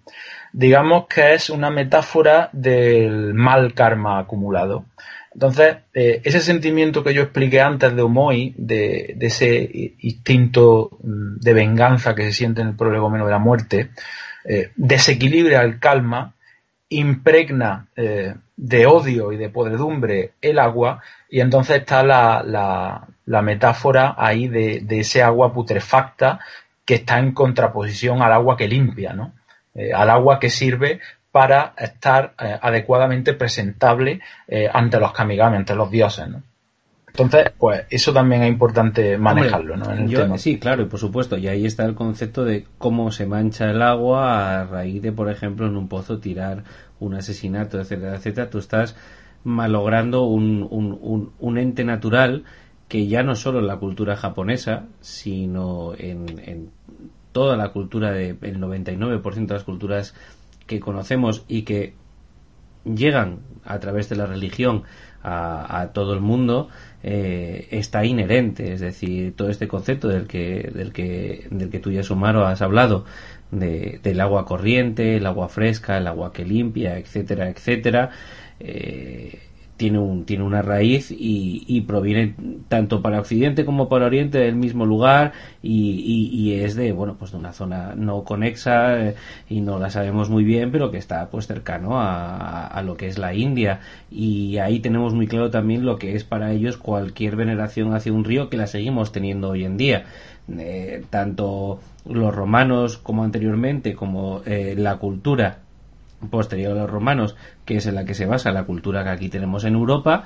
Eh, todo asentamiento ha sido al, lecho de un río. Eh, toda tradición tiene su relación con el agua. Eh, toda nuestra mitología, ya sea pagana o sea religiosa normal, sea judía, cristiana, judeo-cristiana, evangélica, protestante, árabe, musulmana, bueno, en fin eh, todas ellas tienen una interrelación totalmente intrínseca con el agua. ¿Por qué? Porque es un catalizador. Y ya no solo desde el punto de vista científico, que en aquella época también con alquimia, sino que, bueno, pues el, el agua no solo es dador de vida, sino que es quitador de vida. El agua es el que transmite la información. El agua es el que depura tanto el alma como el cuerpo. El agua es el, es decir, es un catalizador no solo de toda la vida física, sino de toda la vida emocional. Y por tanto, cualquier crimen realizado cerca del agua eh, conlleva tradiciones y las tenemos en toda nuestra cultura también. Las tenemos y de hecho ¿dónde, dónde suele eh, ser más típicos las historias de fantasmas etcétera etcétera etcétera en lugares cercanos al agua en lugares con ríos en lugares con por supuesto claro que sí porque proviene de, ese, de esa misma raigambre, es algo inherente y creo que es algo que hace, por ejemplo, que esta película eh, sea más entendible, porque es un nexo, es un nexo que de una manera objetiva, sea cual sea tu cultura, es entendible. El manchar algo puro como el agua y al que todos pertenecemos y del que todos somos parte con un crimen, conlleva un castigo y conlleva un problema por un lado es una opinión mía y por el otro pues bueno pues es algo que, es inherente también. Eh, Big Vega termina tu, tu comentario y seguimos. Vale. Eh, la primera hora la primera media hora de la, de la película realmente o sea entre que muere la muchacha el vídeo y demás se pasa enseguida enseguida enseguida enseguida sí que es cierto que me quedé ahí un poquito más, me costó un poquillo más la parte media de la, de la, de la investigación, pero, pero entre que mezclas la curiosidad que tiene sobre la maldición, el contenido del vídeo eh, y demás, digamos, lo salva, lo salva bastante bien. Y de hecho, ahora que digo el vídeo, el vídeo es casi lo que más me gusta de la película. O sea, esa sucesión de imágenes que es todo inquietante, no lo entiendes muy bien ves a gente ahí que se arrastra, no sé qué, el señor con, con la cabeza tapada, señalando, la señora en el espejo peinándose, o sea, eso es, mm, es tremendo. A mí lo del espejo ovalado.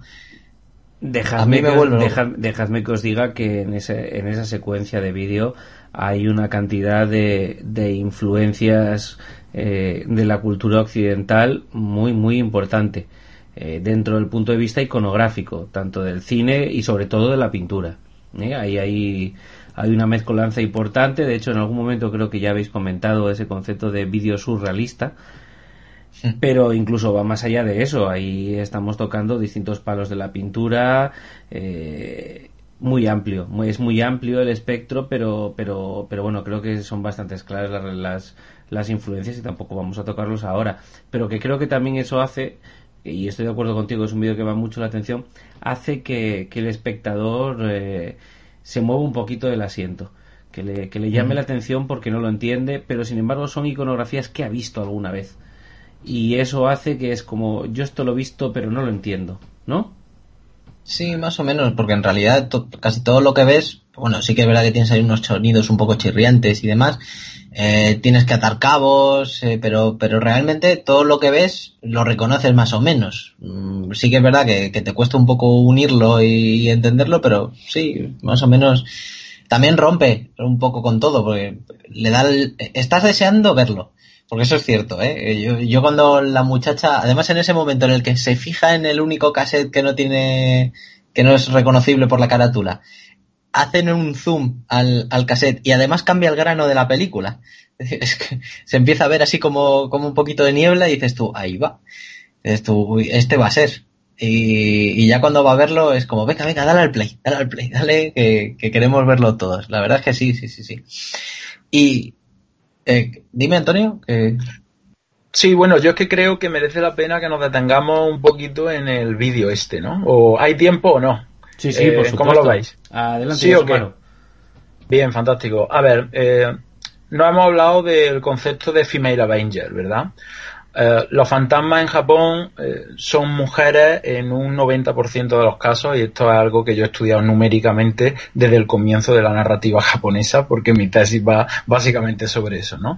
¿Y por qué los fantasmas son mujeres, no? Bueno, básicamente eh, porque la situación eh, social en, Japón ha estado masculinizada debido a las dictaduras militares, debido a una sociedad mm, que giraba en torno al samurái, la mujer era un factor periférico en el mejor de los casos, ¿no? Entonces eso daba eh, lugar a situaciones de desigualdad, ¿no? Y digamos que de maltrato también, ¿no? Entonces, eh, digamos que el fantasma es una metáfora de los miedos de, de aquella eh, sociedad, ¿no? de ese trauma ahogado eh, que representa eh, el maltrato a la mujer y el desequilibrio social que, que hay. ¿no? Cuando hay un maltrato, quizá a nivel inconsciente, los artistas intentaban exorcizar, digamos que esa sensación de malestar recreando fantasmas femeninos, ¿no? Y las mismas mujeres también, eh, muchas artistas, estoy pensando en, en Shikibu, pues crearon fantasmas femeninos mm, como si así pudieran restituir los derechos que en vida eh, no podían disfrutar, ¿no? Entonces, eh, yo creo que la figura del fantasma aquí, el fantasma femenino es esencial, ¿no? Y el, el vídeo va un poco por, por ese tema, ¿no? Porque si te das cuenta, vemos como Sadako eh, es arrojada al pozo. mm, eh, la primera escena, o sea, el- el primer plano es una visión subjetiva en primera persona de Sadako porque vemos al padre de ella en lo alto del pozo, ¿no? Entonces, eso nos da ya una herramienta básica para entender que todo lo que se ve en el vídeo es a través de los ojos de Sadako, ¿no? Entonces, cobra un, un nuevo, un nuevo código ese vídeo. Después vemos a unos hombres eh, que están en una actitud sufriente, arrastrándose por el suelo, un hombre que, que tiene eh, un paño en la, en la cabeza que no sabe a dónde va, ¿no?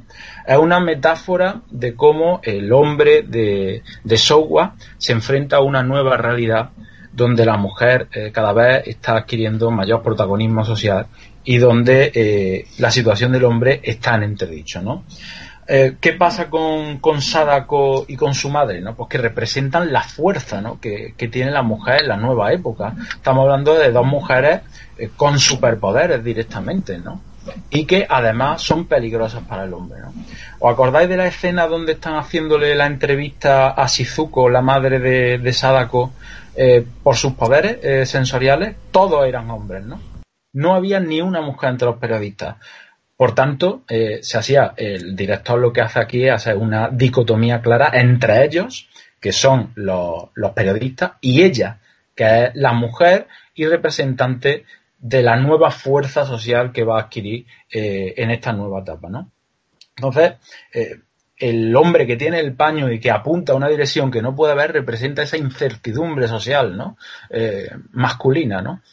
Entonces, el vídeo sí es verdad que es surrealista, pero se puede ir degradando un poco también eh, por esta vía. Entonces, eh, Sadako lo que quiere al final es destruir el mundo eh, que ha generado esa estructura tan desequilibrada y que perjudica tanto a la mujer. ¿no? De ahí el concepto de Female Avenger, que también se puede observar en otras muchísimas películas y cuyos protagonistas fantasmales son mujeres casi siempre, ¿no? De hecho, os invito a que me digáis el protagonista fantasma que sea hombre ahora, si queréis.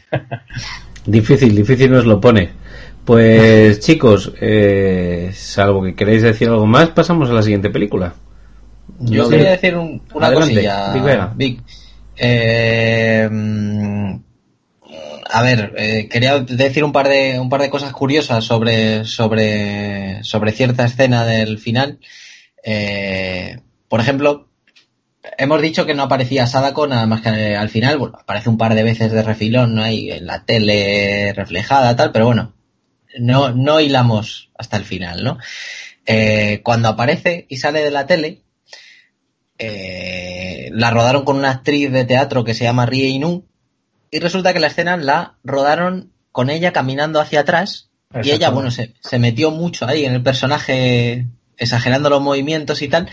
Y claro, así queda luego de, de, antinatural, porque sí que es verdad que cuando lo vemos, dices, parece la, la muchacha va un poco ahí como colgada, haciendo espasmos y, y demás. Y para, ya para más Inri, en la escena justo del final final, cuando, cuando se va a cargar a, al ex marido de la prota, el ojo que aparece es de un tío, no es, no es de la actriz. El ojo este que todos tenemos, que, que todos tenemos grabado en la, en la memoria.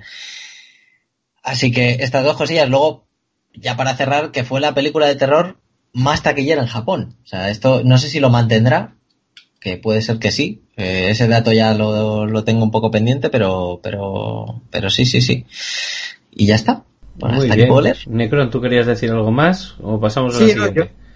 yo, quería decir, bueno, eh, respecto al vídeo, que, que para mí, aparte de, de todo lo que ha comentado Yasumaro, lo que me parece es que mm, no volvemos otra vez a lo mismo, no utiliza grandes recursos, no no usa efectos especiales tremendos, pero va a unos puntos tan sencillos como la gente que se arrastra, ponerla eh, marcha atrás, no arrastrándose hacia atrás. Las músicas, ponerlas en unos tonos graves, eh, poner lluvia en la televisión. Es decir, unas cosas que son tan sencillas, pero tan efectivas. Si algo sabes que es efectivo, pues utilízalo y te saldrá una cosa bien. Entonces, en ese sentido, pues eh, es otro también otros motivos por lo que me gusta también ese, ese vídeo. Y, y bueno, eh, ya está, simplemente era eso. Sobre lo de sobre lo de Sadako ya, eh, lo de moverse, mm, lo voy a dejar para más adelante. Y no sé, ¿queréis que le, que le pongamos nota o pasamos? Sí, ponedle nota. Sí, vamos a decir varias, ¿por qué no? Adelante, tú mismo. yo creo que ya que es la, película tronco, eh, vamos a decir. Pues yo, fíjate, eh, para mí, como he dicho, como es una de las que más me gustan de, de todas, eh, de, terror, yo le voy a poner un 9,2. Le tenía anotado. Muy bien. ¿Pic Vega? Mm, mm. A ver, por todo lo que ha supuesto como cambio, como y para el género y demás, y, todo lo que nos ha marcado, yo creo que un 9,5. Apuntado, ¿ya sumaron? Y yo le voy a poner un 10. Toma, Germán. Bueno, pues eso nos da una media de 9,2. Eh, lo he clavado. Ahí se queda. Pues si quieres, Yasumaro, pasamos a la siguiente. Bueno, pues para no cambiar de director, yo creo que no estaría mal seguir con Darkwater. ¿Qué os parece? Perfecto. Buena cosa, Perfecto. buena cosa. Sí, Adelante. porque si seguimos con, con Ring 2 y Ring 0 vamos mal. Si queréis se pueden hacer algunas menciones también. No, así, yo creo que vamos a, yo creo que deberíamos ajustarnos a, a Sí. tal. Bueno, ya sabemos todos que existe Ring 2, Ring 3, en fin. Bla bla bla bla. Vamos a ir un poquito al tal. Hacemos mención de que existen secuelas y demás, pero vamos al vamos al grano. Muy bien, pues entonces eh, mm, Darkwater, ¿no? Eh, a mí me gustaría decir algo de Hideo Nakata, porque al haberle puesto un D a su película eh, puedo hacer pensar que me parece un director extraordinario, ¿no? Y nada más lejos. De hecho, para mí Hideo Nakata es un director medianito y llegado el caso está mediocre. ¿Qué ocurre? Que eh, en el arte, como en toda la vida, hay momentos que, que mediocres pueden rayar la excelencia o alcanzarla, ¿no? Como es el caso de Nakata con Ringu. Y, la historia del cine está llena de estos ejemplos, ¿no? Yo me acuerdo de George Schumacher, por ejemplo, que es uno de, de los directores más malos que, que he visto. Y sin embargo tiene muestras como Un día de furia, que me parecen películas notabilísimas, ¿no? Bueno, pues salvando las distancias, porque Hideo Nakata fue un gigante en el año de 1997 cuando rodó eh, Ringu, mm, pasa más o menos lo mismo, ¿no? ¿Qué quiere decir esto? Que para mí Darkwater es una película bastante inferior, ¿no? Estamos eh, hablando de, de otra cosa distinta. De hecho, mejora con mucho a las primeras contribuciones de, de Hideo Nakata, que, bueno, la primera fue una película de episodios que pasó con más pena que gloria, que se llama Death, Curse y Spirit, y después una película que se llamaba Jojurei, bueno, ninguna tenía eh, demasiado valor, pero aún así le sirvieron para rodar eh, Ringu. ¿Qué pasa con Darkwater? Que para mí es un bajón importante, pero igualmente es la segunda mejor película de la filmografía de, de Hideo Nakata, ¿no? Aquí volvemos otra vez al mismo tema, ¿no? Estamos hablando de un neocaidán. Estamos hablando de una caidán. El fantasma es capaz de interactuar con elementos eh, tecnológicos, pero aquí eh, de una manera muchísimo más leve y prácticamente insignificante en un sentido narrativo, ¿no? Me quedo aquí para justificar que es neocaidán otra vez con el tema de la defragmentación familiar, de, de la familia. Vimos eh, en Ringu cómo teníamos un matrimonio eh, separado que digamos que descuidaba a un hijo. Bueno, pues aquí se vuelve a repetir directamente eh, el motivo, ¿no?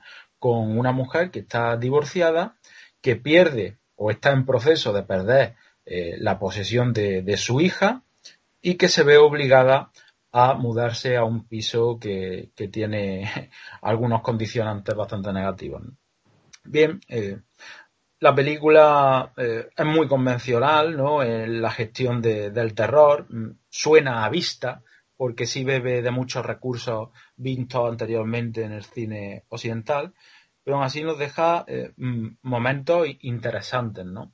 Y, y, sobre todo el final que me parece estéticamente eh, muy potente, ¿no? Y que es un guiño a, a una escena del resplandor también, que con ese eh, con esa sangre que sale de los lados del, del ascensor, si, si, lo recordáis, bueno, pues al final tiene muchos paralelismos, ¿no? Entonces, mmm, estamos hablando de, de, otra cuestión, pero no quiero tampoco inducir a nada y me gustaría saber la opinión también de, claro. de Vicky de Necron, ¿no? Vamos, vamos a dar una, una rondita a ver qué opinan nuestros tertulianos. Necron. Pues eh, yo estoy de acuerdo con, con Yasumaro en que hay un bajón de nivel con respecto a Ringu, pero en absoluto ese bajón supone eh, un, un, un, suspenso como película, ni mucho menos. A mí me encantó eh, Darkwater cuando la vi en cine y luego cuando la volví a rever. Una película que me gustó mucho por diferentes cosas que ya se han comentado y, y, voy a decir otras que también a mí me gustaron, que es, bueno, eh, por ejemplo, se deja un poco de lado ese, ese asunto de tecnofobia que estaba más presente en Ringu y que sin embargo estará presente en casi todas las otras películas. Eh, pero hay otras cosas, te digo, muy interesantes, como por ejemplo el hecho de el inmovilismo en esta película, así como en Ringu tienen que moverse mucho por todo Japón, en, esta película, sin embargo, eh, están atados, porque no, no puede ser de, de otra forma, están atados a, al, al, lugar donde, donde están por, por un asunto muy, muy sencillo, por una hipoteca. O sea, por una hipoteca o en este caso un alquiler, es decir, están atados a ese, a ese piso minúsculo porque no tienen más posibilidades para, para poder sobrevivir y porque tienen que sobrevivir con lo mínimo y porque es una madre soltera y porque tienen que tirar para adelante con lo poco que, con lo poco que tienen. Entonces, esa, esa situación de drama familiar que, que, se ve ahora en España y que se vio también en Japón cuando hubo la crisis económica en Japón, me parece muy interesante para ¿no? Para decir que esto de lo típico de, bueno, es que si hay un fantasma me voy de casa, ya, pero ¿y si no te puedes ir de casa? Porque no tienes otra casa y porque no puedes permitirte otra y porque no sé qué es peor si tener un fantasma en casa o tener que vivir debajo de un puente, ¿no? Entonces, ese asunto me, gusta mucho de la película. Y otra cosa que me gusta mucho de esta película es también eh, cómo transforman un elemento muy kawaii, ¿no? Muy mono, como puede ser la mochilita eh, con el conejito que parece de, de, la, de la chica fantasma, creo que se llama Mimiko, eh, en algo terrorífico. De algo tan mono, que cuando lo ves por ahí aparecer, te cagas vivo porque dices, madre, la, que va a aparecer por aquí. Y luego también jugar con otros asuntos del folclore japonés, como es otra vez el agua, pero en base a las humedades. Lo que antes era una cuenta atrás por unos días y con unas secuencias de vídeo, ahora son manchas de humedades que van creciendo. Y bueno, en este caso, tengo que decir como una anécdota personal que cuando, si bien cuando vi eh, Ringu, eh, me imagino que como tantas otras personas teníamos en nuestra eh, un televisor y un vídeo VHS, eh, pero es que cuando vi Dark Water resultaba que yo vivía en un, en, una, en un piso compartido y en mi habitación estaba la lavadora de la casa. Y, de vez en cuando la lavadora se estropeaba y empezaba a soltar agua porque sí.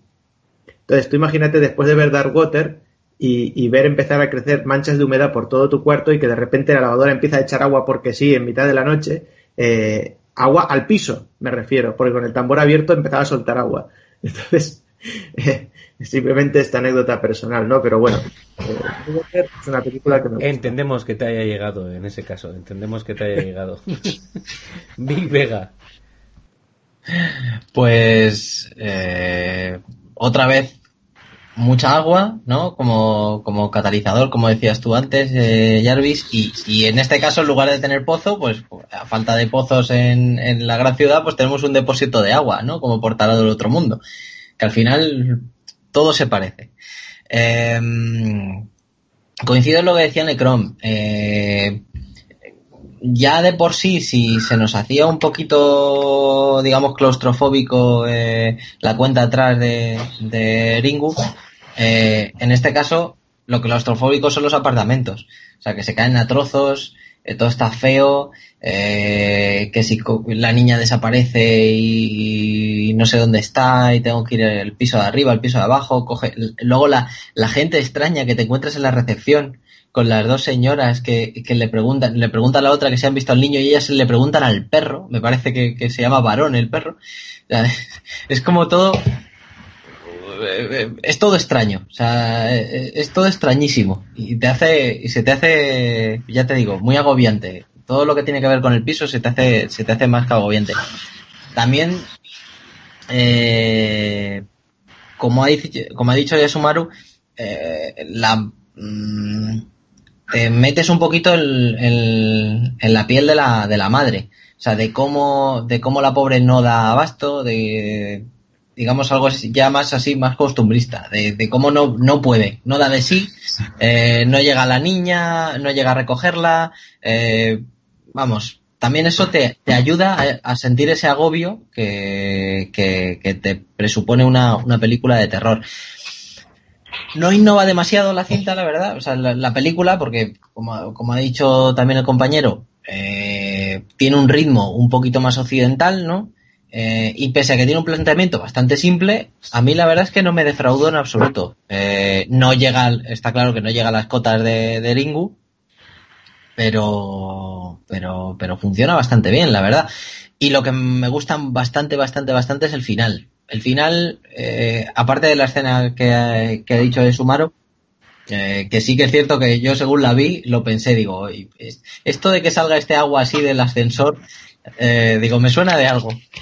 Eh, es un final directo, eh, sin rodeos, va, va, va al grano y, y tiene incluso un cierre total varios años después, con la niña ya crecidita, que se agradece que visitan los apartamentos y se agradece bastante, la verdad. En, en, una, en una película de, de terror, como siempre digo, que a veces los finales son difíciles de, de hacer bien y de cerrarlos bien, en este te quedas, te quedas bastante a gusto, la verdad.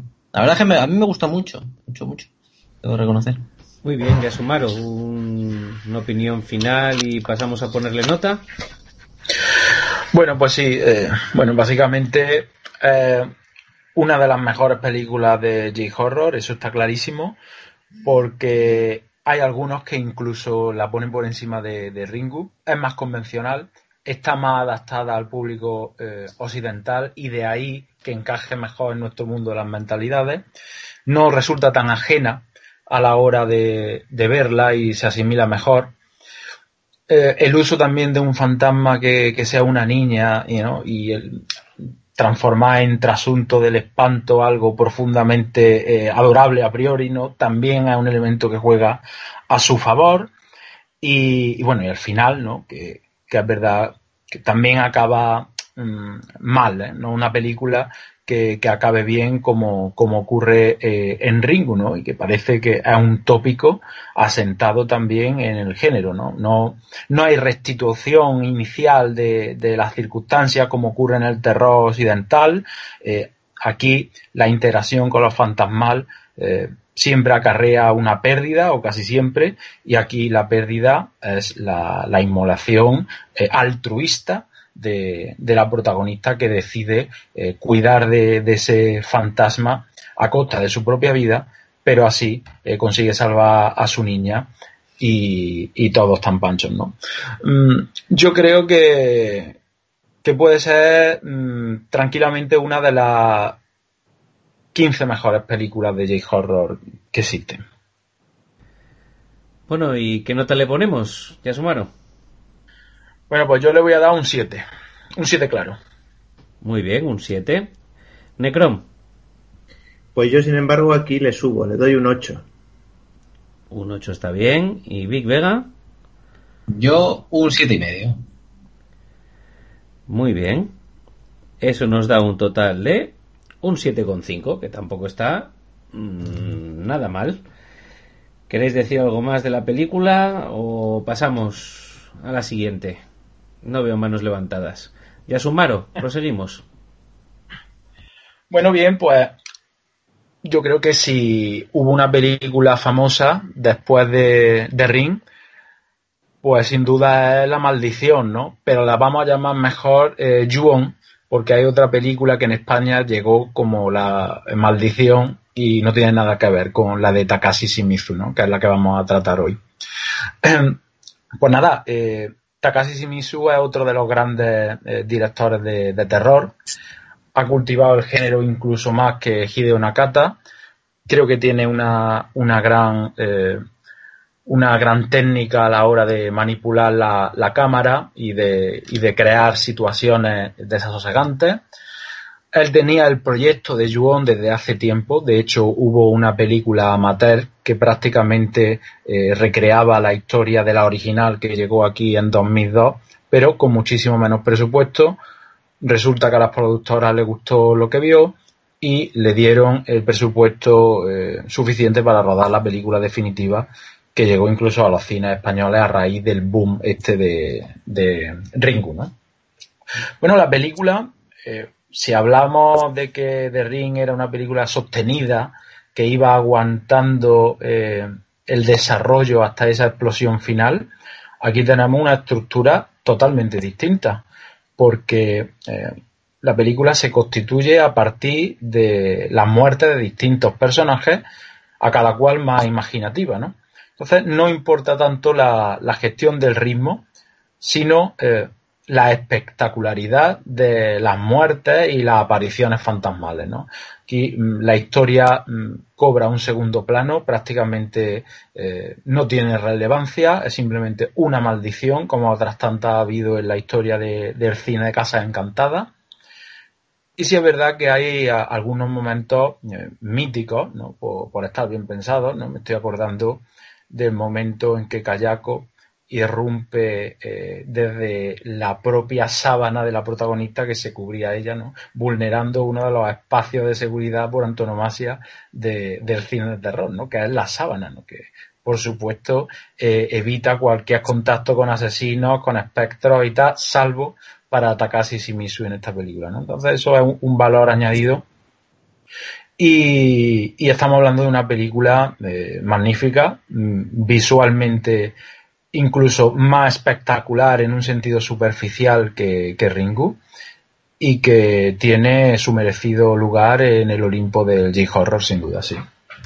A mí me gustaría decir de esta película, aparte de que sí que es de las que vamos a tratar mi favorita, eh, me gustaría destacar eh, dos conceptos que además yo creo que Yasumaro ya ha tocado alguno de ellos y es uno que la película en sí, como él muy bien ha dicho, está bastante carente de, de, historia. Es, eh, la película es como si fueran islotes en los que tienes eh, eh, apariciones espectrales, tienes momentos de alta tensión y el resto, bueno, pues está ahí, lo cual creo que por un lado es un juego, un juego inteligente, porque el resto de la película sí está vacía, está vacía de sonido, está vacía de interés, está vacía de, historias con peso, quizás bueno lo del detective, verdad, un poquito, pero pero al principio es, es una película y sí y por el otro lado también es una película y aquí sí creo que y si no os lo parece así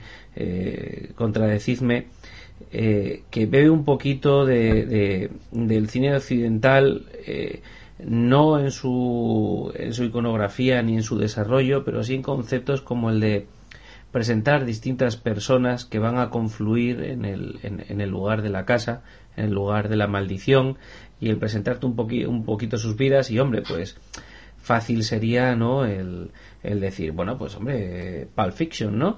Pero pero bueno que eso eso no lo inventó Tarantino eso ya estaba ahí desde desde John Ford, pasando por el cine de acción de los 70 y 60 con Sam Peckinpah y qué casualidad, ¿a quién miró Sam Peckinpah para hacer sus escenas de acción, no? Al cine japonés y usar la cámara lenta, con lo cual, fíjate, así en un momento le hemos dado casi un repaso a la historia del cine occidental y hemos vuelto a enganchar con el, con el cine oriental. Y a mí me parece interesante, me parece interesante y me parece que, que le da muy un efecto muy, muy jugoso a la película y que, le hace subir de, nivel y de categoría en sí. No lo sé, ¿qué os parece esto, Necrom?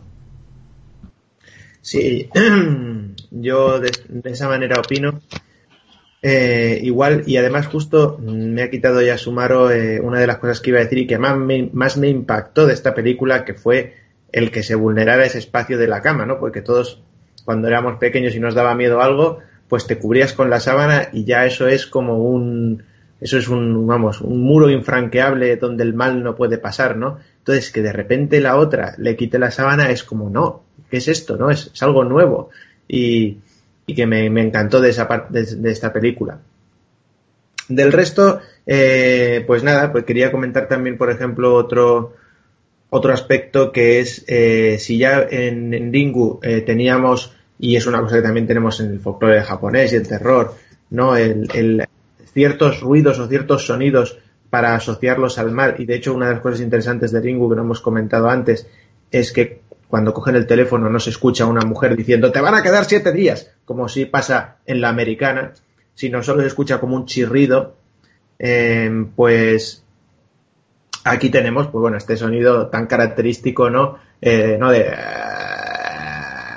de, que hace Kayako, que además es, al igual que lo de la sábana, algo que puede calar perfectamente en cualquiera que haya estado en una casa vieja, tipo casa de los abuelos o casa del pueblo, ya no te quiero decir nada. Eh, y, y rezando otra anécdota mía, en el viaje, un viaje a Japón, que también estuve en una casa así vieja y, y que la madera por la noche empieza a crujir y empieza a hacer un sonido pues muy parecido a, a este que hace que hace Kayako y que cuando lo escuchamos sabemos que viene lo chungo, pero lo chungo, lo chungo gordo, porque que puede aparecer el niño y el gato y, y, el, y, y fantasma emplumado, sí, pero cuando empezamos a escuchar ese sonido viene lo chungo gordo. Eh, y luego, eh, otra cosa que me gusta también es que ya hemos hablado de ello también con Sadako y por eso no lo he mencionado antes, me lo guardaba para ahora, es esa forma de moverse como desencajándose los huesos. Que eso, eh, yo ahora no, os preguntaré también, eh, sobre todo, eh, Asumaro que tiene más, más bagaje en ese sentido, si conoce antecedentes, pero a mí me parece, por las películas que he visto de cine eh, japonés tradicional, que no, no se ve tanto en eso y que en Ringu se veía un poquito tímidamente y que aquí ya pues ya lo explotan y a partir de aquí en todas las películas será el, esa, esa imagen tan horripilante como es esa, una, una persona que al caminar se le van desencajando todos los huesos. Sí que es verdad que sí que está presente en la, en la imaginería fantasmal japonesa en el esqueleto, ¿no? Y de hecho, eh, hablando con personas mayores japonesas, sí que me han dicho, te mueves como un esqueleto, porque los esqueletos eh, se mueven desencajándose los huesos. Y eso sí que es verdad que, que existe en, en, el teatro japonés y en la imaginería. Pero en personas de carne y hueso, yo no lo he visto nunca. Y, y tan exagerado como aparece en esta película, que ya marcará para el resto de otras muchas películas, me parece pues eh, también pues muy interesante. Exagerado un poquito casi a, mí no deja de recordarme cierta escena de la escalera de esta película al exorcista. No sé si a vosotros también. Sí, pero no. no. pero yo, yo el exorcista quitando de la nueva remasterización eh, que precisamente yo creo que bebe de, de esta de, esta película el exorcista lo que hace es poner posturas imposibles. Pero ese hecho, o sea, cuando baja la escalera eh, o, escenas que gira el cuello, hace cosas que son imposibles para un ser humano. Pero el hecho de que según se mueva se le vayan desencajando los huesos, mmm, eso yo no lo, me parece original de esta película. Big Vega. Eh, hablando de, zonas seguras, eh, como habéis dicho antes, eh, hay otra también que es la ducha, que, que también, también la trata la película y, te quedas un poco ahí, uff. Y, y, y, volviendo al tema de la cama, no sé si os acordáis, pero hay una escena en la que la muchacha está boca arriba y están Toshio y Kayako mirándolos así desde arriba, uno en, los pies de la cama y la otra en el cabecero, que es como, madre mía con tanta audiencia yo no sé si me voy a poder dormir, ¿sabes? Así que bueno, eh, a mí me ayudó mucho ver esta película el hecho de que esté estructurada en, pequeñas historias con diferentes personajes está, está muy bien. Sí que es cierto que no engaña. O sea, ella, la película me refiero, eh, al empezar te muestra sus cartas, porque además te, te muestra un rótulo y te dice, pues la maldición es esto, ¿no? La maldición es que, pues que cuando pasa algo chungo en un sitio, pues resulta que, que queda impregnado el lugar y, se perpetúa y tal. Y te lo dice y básicamente es lo que vas a tener. Y coincido con vosotros que en realidad historia, historia, pues no tiene. O sea, es un ir y venir de gente a la casa, eh, diferentes historias, diferente gente que viene de paso, que vive allí y qué tal, que se entrelazan. Y, y, y, está muy bien porque, por, porque vas conociendo algo más de la casa, de los que, de los que interaccionan con ella, los que viven, eh, pero, pero realmente quedan un porrón de incógnitas, o sea, un, un chorrón de incógnitas también, eh, porque por allí pasa mucha gente. No obstante, la película me gustó y me gusta bastante y con los revisionados pues me ha ido, me ha ido ganando también. Eh, lo de los chirridos que, bueno, el sonido que, que hace Kayako, los efectos de sonido, es genial. O sea, eso es de las cosas que más se te quedan, se te quedan grabadas. Y además que sabes que si vas a oír el, el ruidito famoso, es que va a aparecer la señora. O sea, esto es como el tiburón, igual. Eh, por otro lado, eh, también cosas así que te hacen sentir un poquito incómodo. Por ejemplo, gente que no debería estar en ciertos sitios. Como por ejemplo, ese niño que aparece dentro del armario, ¿no? Que de repente abres y, y te lo encuentras ahí arrebujadillo. eh, pero bueno, ¿pero esto qué es, no? El uso de la luz me gustó en algunos momentillos, por ejemplo, es muy clásico, ¿no? Esto de, de iluminar solo los ojos. Eh, cuando la maldición posee al hombre, me parece que es de la segunda historia, que le posee y le hace actuar como el, como el marido de, de Kayako, está, está muy bien porque, bueno, es muy clásico y a mí, no sé, me marcó mucho y me, me llama mucho la atención. Y, y ya para acabar, en la historia de Hitomi, no recuerdo qué, qué, qué orden, en qué orden estaba, me gusta mucho, mucho, mucho esa manera en la que está subiendo el ascensor. Que por cierto, después de haber de ver Ju-On, vi Darkwater y no me acordaba si eso pasaba en algún momento. Digo, a ver si, a ver si aparece la niña en algún momento en el ascensor de Darkwater en plan tosío. Pero esto cuando va subiendo y en todos los pisos donde va pasando el ascensor aparece el tosío, es buenísimo. A ver, la sí que es cierto que luego te lo tomas un poco a guasa, pero la primera vez dices, coño, el niño. y está, la verdad es que está, está muy bien.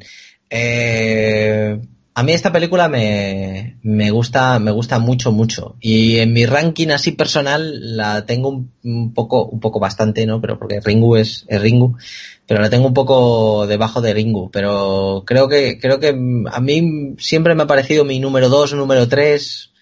Quizá por cuando la vi, que me, me impactó mucho y me, y me marcó bastante. Pero bueno, es, es una de las que más me gustan, la verdad. Ah, bueno, tengo que decir, antes de que se me olvide, solo a modo de curiosidad, eh, parece que, ciertos, ciertos eh, directores japoneses de, de terror se abonaron a, a los live action de, de animes y de, y de mangas. Porque este, eh, Takashi Shimizu, hizo el live action de Nikki la aprendiz de bruja, de Ghibli. Bastante curioso. No puede haber una cosa más distinta, ¿no? Sí, sí, sí, totalmente. Por eso me llamó tanto la atención, la verdad. Sí, sí. Eh, pues mira, voy a contestar mm, la pregunta de, de Necron, ¿no? Por el tema de estos movimientos espasmódicos que parece eh, que son como títeres sin hilo, etcétera, ¿no? ¿Conocéis el arte escénico eh, Ankokubuto? El- No, ¿no? La, la danza, ¿no? La, Efectivamente. Bueno, pues si veis eh, una escenificación de, de esta danza, os vais a dar cuenta cómo eh, tanto Nakata en su momento como Shimizu aquí bebieron totalmente de, ese arte, ¿no? Es un- una danza extravagante, bastante consternadora, que surge a raíz de la Segunda Guerra Mundial eh, por los artistas Kazuo Ono y Tatsumi Hijikata, ¿no? Y se quedaron, digamos que tan impresionados por los efectos de la bomba atómica y, por la gente que sobrevivió y por los, por los muertos que decidieron inspirarse eh, en todo ese sufrimiento y recrear una danza bastante grotesca, ¿no? Bueno, pues los fantasmas que vemos en estas películas son un remedo totalmente de Lankokubuto. Y incluso hasta en el maquillaje, fijaos lo que os digo. sí, es cierto, ahora que lo dices es cierto, sí, sí. Y es cierto que es una danza muy chunga. Ellos cuando Curiosamente- quieren saben hacer cosas chungas. Di. Curiosamente, mi profe siempre me decía que los fantasmas japoneses no tenían pies y que si alguna vez veía una persona que no tenía pies, bueno, a ver, salvo excepciones, que, que, que cuidado que era un fantasma. Entonces yo siempre lo achaqué a eso, a esos movimientos, como decía, como decía antes Yasumaru, eh, como si fuera un títere, siempre lo, lo achaqué a eso, que no había presupuesto para quitarle los pies y que flotara de una manera extraña y hacerlo, y hacerlo así, pero vamos, me has, me has aclarado bastante el tema, sí. Bueno, pues chicos, Muy si bien. queréis pasamos a ponerle notilla. Muy bien, ¿vale? Eh, ya sumaron. Yo le voy a dar un 8. Muy bien, Necron. Pues yo a esta le bajo un poco, le pongo un 7,5 y el motivo es que yo no sé si es por esta estructura de historietas que sí que hace que se visionen rápido o por qué, pero a mí me pasa una cosa curiosa que después de haber visto todas las precuelas y secuelas y demás de, la película japonesa, no consigo acordarme de cada cual es, es, la historia de cada cual. Entonces me parece que eso ahí tiene que fallar algo. Porque fíjate que Ringu son malas, pero sí que sé qué, qué película es cada cual, pero en esta se me mezclan mucho en la cabeza. Así que le bajo a un 7,5. Muy bien, mi pega. Un 8. Pues eso nos da un 7,8. Que tampoco está mal. La pone en segundo puesto. Ya Sumaro. Proseguimos. Muy bien, yo creo que también merece ser comentada eh, la que para mí es quizá la segunda mejor película del J-Horror eh, de esta ola, ¿no? que se llama Cairo. Eh, Cairo eh, propone eh, una, una estructura y un fondo totalmente distinto a lo que estamos viendo. De hecho, aquí vemos mm, una predominancia de fantasmas femeninos, eh, fantasmas que eh, explotan unos códigos del horror distintos a los occidentales, pero muy comunes en, el mundo japonés, como es ese movimiento abrupto, lo que acabamos de hablar, también el uso de, del pelo, ¿no? Como, máscara, eh, como un elemento casi gorgóneo, ¿no? Que, puede atacar a, a la víctima y que explotó precisamente sobre todo Ju-on 2, la segunda parte de la película que acabamos de comentar. Pues bien, eh, Cairo no tiene absolutamente nada que ver con esto. No hay fantasmas eh, femeninos y si lo hay están equiparados a los hombres totalmente, ¿no? Eh, es también Neokaidan. Hoy estamos centrándonos eh, en este género porque yo estimo que son las películas más accesibles y las que ha visto mayor número de gente. No, no nos vamos a poner a hablar de, del cine de posguerra tampoco. Eh, aquí el fantasma eh, es una sombra es eh, un, un, trasunto de lo que era la persona antes de vivir, ¿no? Y la crítica que se emite está clara, ¿no? Eh, se, se, proyecta una crítica a la despersonalización del individuo contemporáneo, eh, a la instauración y globalización de las redes sociales que suplantan a lo social de verdad y, y cómo esas personas van perdiendo cada vez eh, más humanidad hasta eh, convertirse en fantasmas, en fantasmas, en sombra de lo que eran anteriormente, hasta que de forma gradual directamente se convierten en mancha de la pared. ¿no? Aquí hay una relación eh, bastante, bastante evidente con el tema de las sombras de las bombas de Hiroshima y Nagasaki, ¿no? Las cenizas que quedaban impregnadas en los muros de las personas que, que eran abrasadas, ¿no? Por, por la bomba, ¿no? Existe esa iconografía en, la película, pero sobre todo lo que plantea es eh, el vértigo de una sociedad que ya no tiene tiempo ni a reconocerse a sí misma, ¿no? Entonces me recuerda mucho al fantasma de, Aquiles en, la Odisea, eh, en el canto 13 me parece que es, Odiseo eh, baja a, a Hades y se encuentra con Aquiles, que si recordamos estaba obsesionado por conseguir la inmortalidad a base de hechos extraordinarios, ¿no? Eh, a base de destacar en, en, la guerra, porque, aquí, porque así sería inmortal, ¿no? Pero a costa de eso murió, murió como, como bien sabemos. Bueno, pues entonces Aquiles le revela a Odiseo que eh, prefería ser el más humilde de los mortales que reinar entre, que, entre los que ya no son, ¿no? Como, como estaba en el en aquel momento. Y esa, esa connotación triste es la que se explota eh, en la figura fantasmal de, de, la película, ¿no? No son fantasmas eh, agresivos que, que, quieran destruir a, a, los que están vivos, ¿no? Lo que eh, consterna de, de, esos espectros que han perdido la humanidad, ¿no? Que son como remedos de lo que anteriormente eran, ¿no? Es una metáfora de, de, la pérdida de relaciones sociales, ¿no? De la aparición de, de las redes y de alguna manera la película eh, es profética, ¿no? Porque eh, antecede en bastantes años a la aparición de, de Facebook e incluso de, de, YouTube, ¿no? Que aparece creo que en 2005-2006, ¿no? Entonces, eso es lo verdaderamente eh, terrible de, de Cairo, que además eh, maneja un, es la que mejor técnica visual tiene de todas las películas que hemos hablado. Eh, el manejo de la iluminación y del fondo de campo de Kurosawa eh, me parece que es exquisito y eso lo hemos visto también en otras películas de él, como puede ser Cure, muy similar a, Seven. No sé si habéis tenido la oportunidad de verla. Es un thriller de investigación con algunos tintes también sobrenaturales.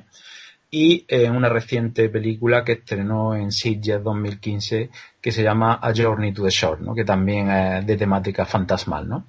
Pues ese eh, elemento descorazonador, ¿no? esa visión eh, negativa de la pérdida de identidad, es lo que representa el fantasma de, de Cairo. ¿no?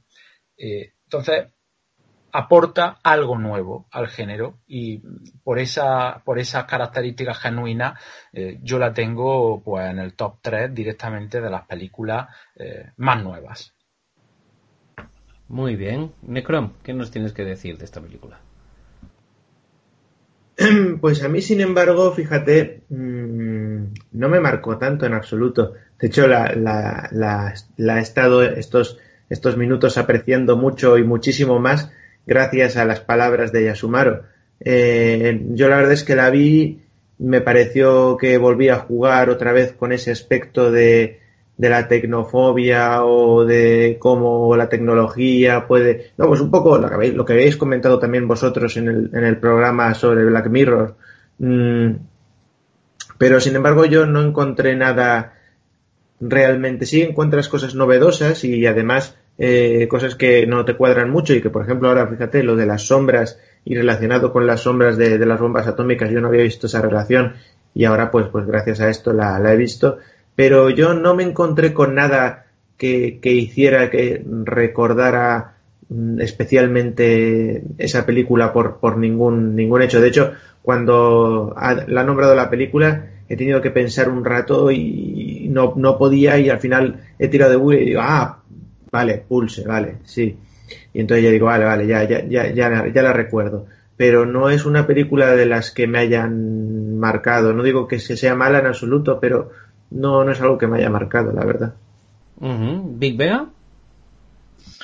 Pues yo no sé si en el top 3, pero en el top 5 seguro, vamos. Eh, me gusta mucho. Eh, eh, como ha dicho el compañero Yasumaro, está muy bien rodada me gusta mucho, muy oscurilla.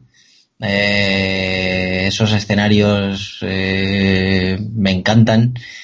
Y, al fin y al cabo no deja de ser una crítica, bueno, yo me la, tomado, me la tomé así en su día, y es una crítica en la sociedad de, la tecnología, ¿no? Y, la información a través del terror.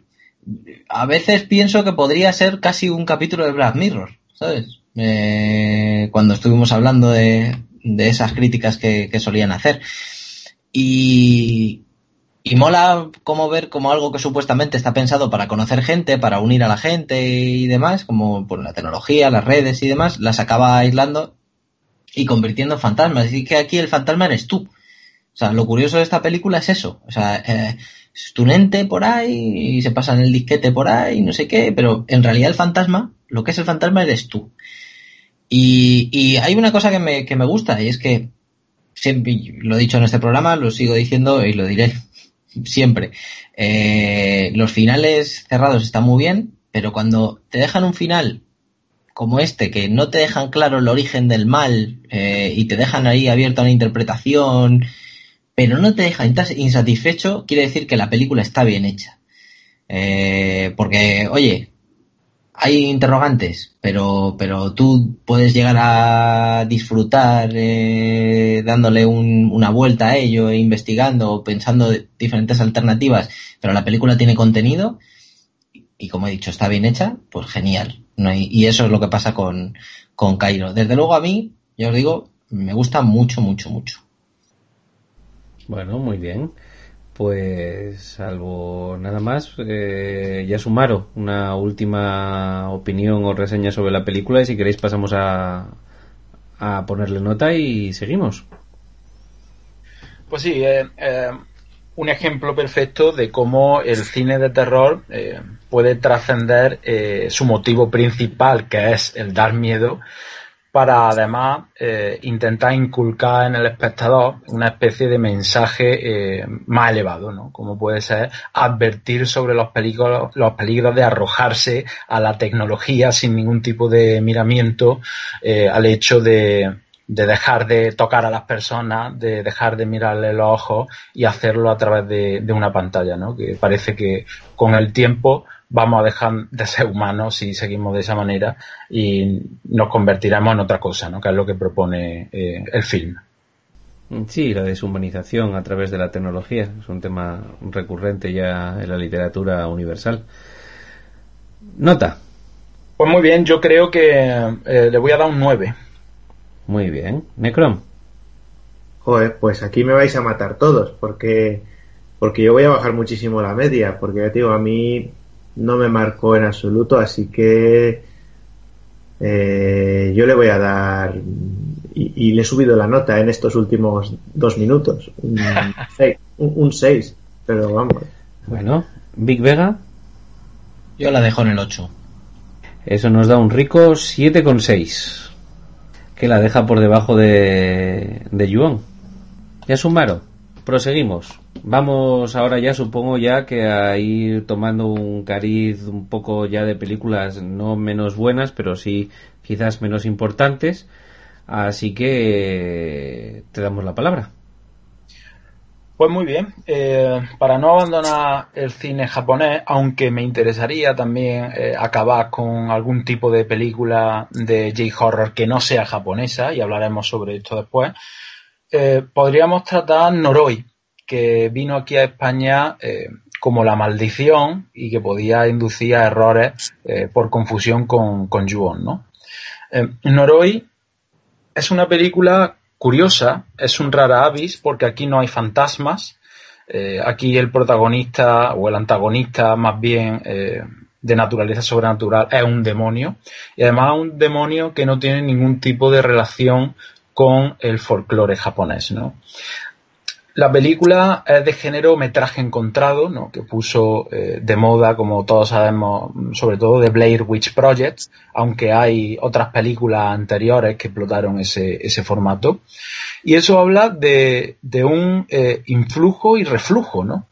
Porque eh, si al principio del programa hablamos de la influencia del cine japonés en el cine occidental, que a veces son literales eh, al rodar remakes o que a veces son eh, más sutiles, ¿no? Eh, sutilmente intercaladas en una película que a priori no tiene nada que ver con, el cine japonés y sin embargo tiene ademanes de cine japonés, también existió el camino inverso, ¿no? que es la influencia del cine occidental en el, en el J-horror, ¿no? Y aquí tenemos un ejemplo perfecto con esta muestra de metraje encontrado y que además creo que es de las mejores películas de, este género eh, que hay. Bueno, pues tenemos a un demonio eh, llamado Kagutaba que eh, se introduce en la vida de, un, de, un, protagonista y tiene que ir resolviendo ciertos problemas para salir de, la maldición. ¿no? la película, ya os digo, está despojada totalmente de folclorismo el contexto, por supuesto, contribuye a catalogarla como J-horror. Eh, tiene mm, algunos efectos técnicos buscados, ¿no? que son premeditados como un amauterismo eh, intencionado, eh, errores de raccord, etcétera, para simular el hecho de que la película esté grabada por un amateur y no por un, por un profesional, ¿no? Precisamente yo creo que es una virtud de, del film porque eso hace que tenga un ritmo muy elevado, hay muchos cortes de plano que agiliza, por supuesto, la historia y además empatiza de mayor manera con el espectador eh, porque se hace partícipe totalmente de, la historia como si fuera un protagonista más. ¿no? Y al final, eh, eh, precisamente, a mí me dio muy mal rollo. Mm, no sé si tenéis en mente la efigie del demonio de Kagutaba.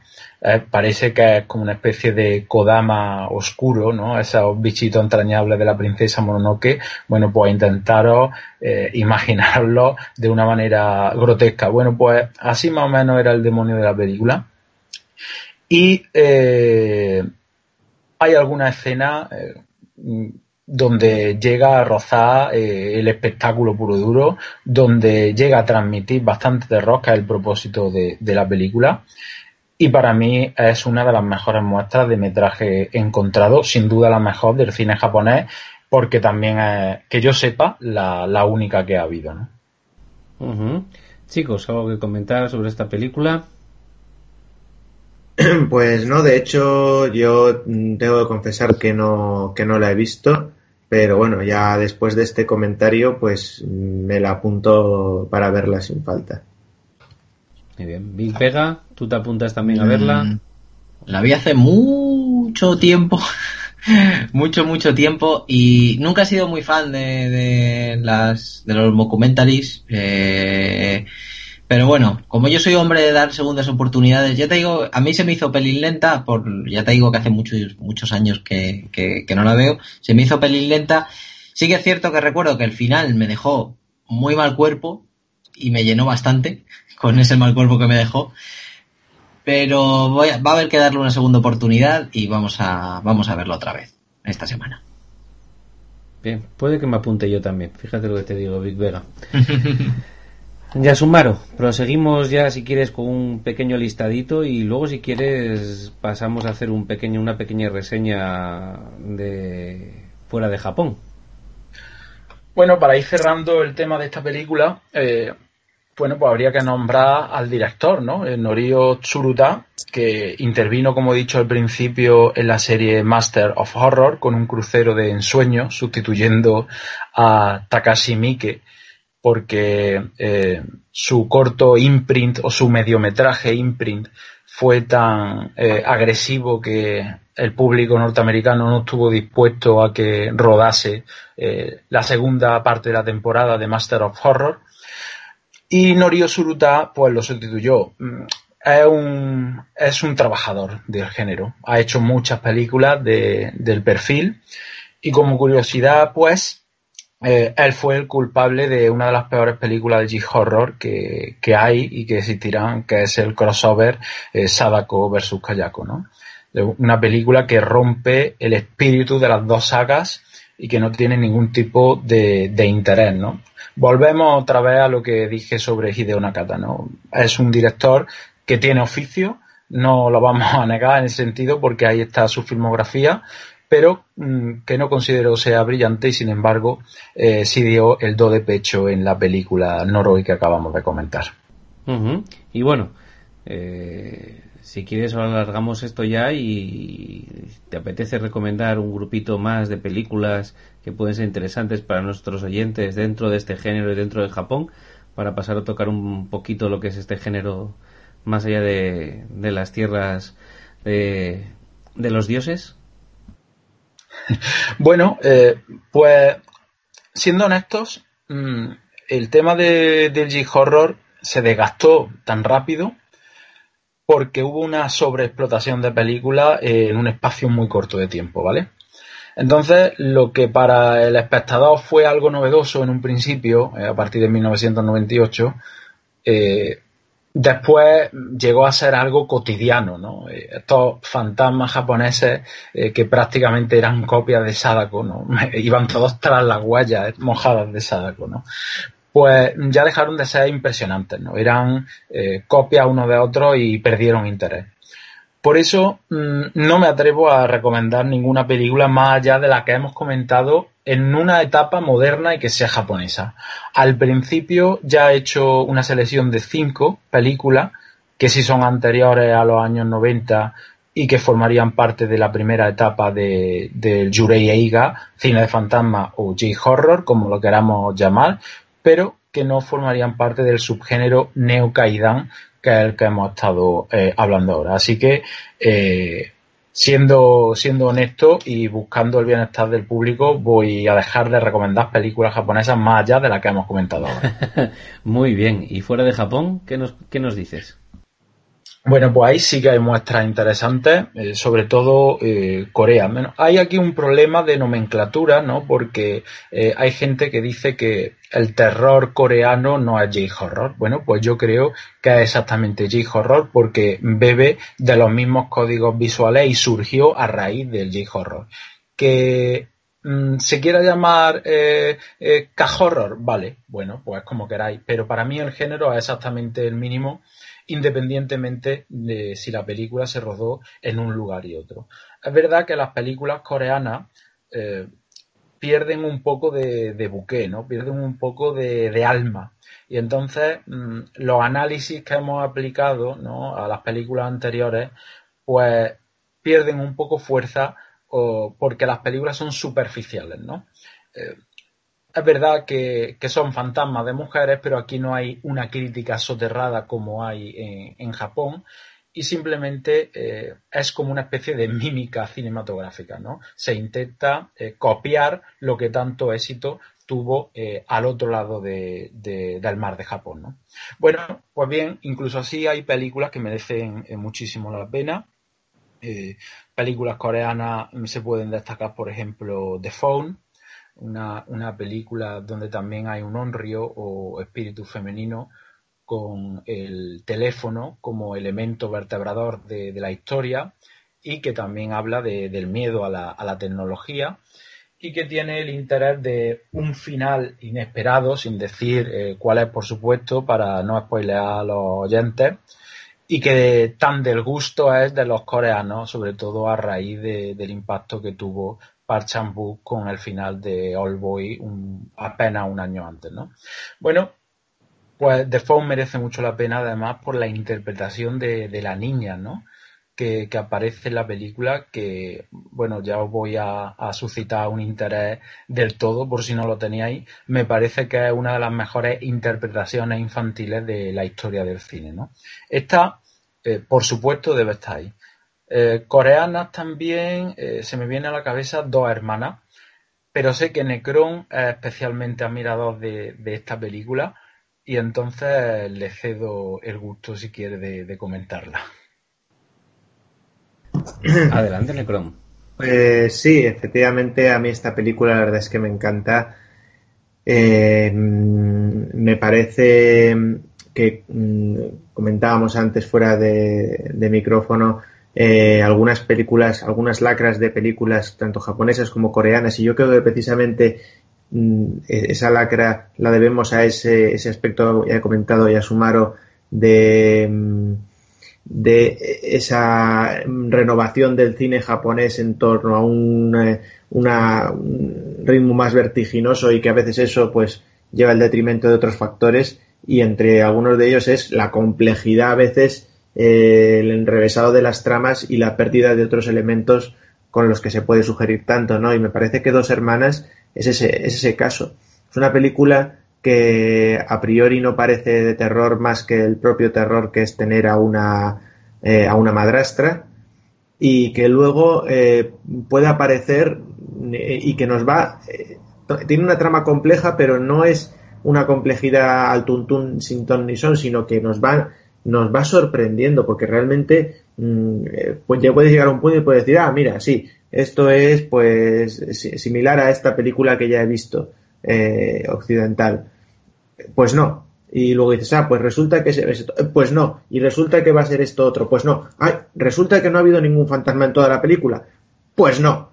Y entonces mm, te, va, te va sorprendiendo y me parece que es una... A mí me gusta mucho por ese, por ese sentido, porque eh, realmente parece cuando llevas, yo creo que ya más de la mitad de la película, parece que ya sabes por dónde van a ir los tiros y a partir de la mitad de la película ya, según cada, cada cambio de escena, no sabes qué va a ser lo siguiente. Y, y, es algo que, que, me gusta mucho y que es muy meritorio de esta película y que yo, mm, fíjate, eh, si tuviera que hacer un top de cine de terror asiático, eh, yo creo que esta si no la pondría por detrás de, Ring, eh, si no es el segundo, es el tercer puesto. Eh, fíjate lo que digo. Y luego, ya que mm, me has cedido el turno, simplemente quería hacer una muy, muy breve mención porque si, no lo has comentado tú, motivos de sobra tendrás para ello, eh, Yasumaro. Pero quería hacer una mínima mención a la película llamada Perdida porque me parece que hay una cosa que la que, ya veíamos en otras películas y que la explota mucho, que es el uso de una melodía si el sonido de calle acuerda el sonido, ya es una melodía, un, un tono de móvil que presagia todo lo malo. Y además me parece que eh, en ese asunto, otro asunto de la tecnofobia, a mi, a mi parecer, sigue más la línea que, por ejemplo, otras películas, como por ejemplo la que hemos comentado de, de Cairo, ¿no? Eh, esta me parece que sigue más esa evolución de la tecnofobia por el tema de los móviles con videollamada, eh, que en aquel entonces, pues en España ni lo soñábamos, ¿no? Pero que en Japón sí que se llevaban ya. Y además me parece que pone un punto también que me gustó mucho por la originalidad, al igual que en, que en Ju-On es el que vulnera ese espacio de la cama, hay otra cosa que es que en todas estas películas de terror, cuando el fantasma se aparece para hacer su aparición chunga o matar a alguien, a lo sumo hay otra persona presente. Pero apariciones públicas de estas de 200.000 personas, de hecho lo que pues suele pasar cuando hay apariciones públicas es que solo lo ve una persona, el resto no. Pero me gustó mucho el hecho de que en esta película de llamada perdida llevaran a la persona a la televisión y en medio de la televisión, delante de todos y delante de todos los espectadores, el fantasma hiciera su ataque y, vamos, y lo hiciera, y decapitara a, la chica en cuestión en directo en la televisión, delante del público y delante de las cámaras. Eh, entonces, eso, eso me gustó mucho de esta película. Big Vega, ¿tú has visto esta película? Pues eh, Llamada Perdida la vi hace mil años, pero sí que aprovechando la coyuntura voy a meter mano a, a, dos hermanas que, que, la verdad es que es mi ojito derecho en cuanto a cine coreano. ¿eh? Mm, yo creo que para mí es de coreanas es la, mejor que he visto. O sea, tiene una calidad muy por encima del resto. Y tengo que, poner, tengo que hacer hincapié en, la banda sonora. Eh, el comienzo, que ya solo con la ubicación y la banda sonora bueno, si mezclas las dos hermanas, la banda sonora, la ubicación, dices, estoy viendo un live action de Ghibli. O sea, yo según lo veía, e, era, tal cual, digo, pero esto, eh, esto es como si estuviera viendo un anime, tal, tal cual. Y es, acompaña muy bien toda la película, eh, de principio a fin. Eh, sí que es verdad que se repite un pelín, pero, pero a mí, a mí me, me gustó muchísimo. Eh, sí que es cierto que hay momentos de la historia que parece que, se queda un poco estancada, ¿no? Eh, pero, pero al final eh, el director se las apaña para ir tirándote como, como pequeños, pequeños, mm, eh, pequeñas pistitas y pequeñas cosas que te, hacen levantar la ceja y decir, mmm, ¿esto qué es? Te desvela cositas pequeñas y poquito a poco vas, vas queriendo más, vas queriendo más, vas queriendo más y quieres descubrir más. Y te mantiene atento. Eh, desde luego es una película que si no estás muy acostumbrado a, ciertos ritmos, ¿no? Te va a merecer mucho la pena. O sea, si aguantas, lo digo por si alguien está dudando y nos está escuchando, te va a merecer mucho la pena porque el final es una pasada es, un es, tremendo. O sea, el desenlace es tremendo y tiene no una, sino dos revelaciones y te van a dejar la boca abierta, el culo torcido, como lo quieras llamar. Eh, y no voy a decir más porque, porque es, es todo lo que tiene la película al final. Bueno, bueno. Ya Sumaro, ¿algo más que añadir sobre estas películas que hemos tocado? ¿Quieres añadir alguna más?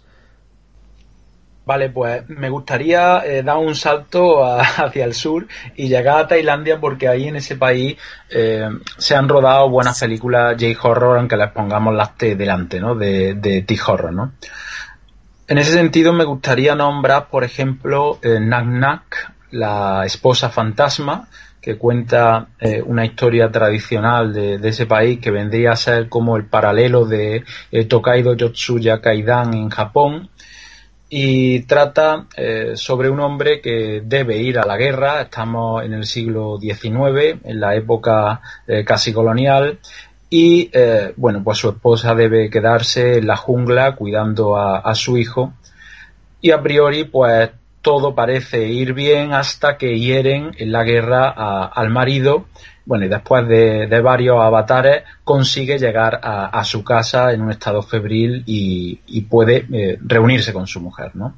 La cuestión es que, como podéis imaginar, eh, la mujer era eh, un fantasma, ¿no? Y estuvo conviviendo con un fantasma eh, durante muchísimo tiempo, en lo que recuerda a otra gran película del terror japonés muchísimo más elegante y muchísimo más pausada, más artística de lo que hemos hablado, es otro tipo de cine, que es Ugetsu Monogatari, ¿no? Eh, de la Luna Pálida en agosto, donde Wakasa ejerce exactamente el mismo rol que la protagonista femenina de Nan Nan, ¿no? No voy a hablaros sobre cómo acaba, pero la película tiene alguna escena muy espectacular. Eh, es del 98, pero tiene unos buenos efectos especiales y, impregna totalmente al espectador de, el malestar de los personajes y del pueblo que rodea eh, a esa casa, ¿no? También eh, y con esto acabo las menciones a las películas de este corte pues me gustaría nombrar Shutter, ¿no? Es una película eh, importante para mí porque considero que es el límite, eh, el linde, el limes, o como queráis llamarlo, entre lo bueno y lo malo de este cine, ¿no? A partir de esta película, que es de 2007, eh, creo que todo lo que se rodó del género J-horror en Japón u otros países eh, era ya eh, algo degenerado, era venido a menos y una copia eh, sin ningún tipo de, fundamento, ¿no? La última gran película, bajo mi punto de vista, es Shooter y volvemos otra vez a los mismos esquemas. una mujer maltratada que, fue violada vuelve desde el otro mundo manifestándose a través de, las fotografías, ¿no? Y aquí el director eh, utiliza eh, el recurso de que el fantasma aparezca en las imágenes, en esquinas, eh, en la misma cámara, en la, misma habitación roja ¿no? de, de, revelado. Se utiliza muy bien ese ambiente rojo, ¿no? Que se apaga y se enciende eh, a partir de los flashes, dejando ver imágenes eh, del fantasma, eh, en un recurso que me recuerda también a, El Exorcista, la aparición de, esa cara ¿no? de Pasusu detrás del protagonista cuando sucedía el relámpago. ¿no?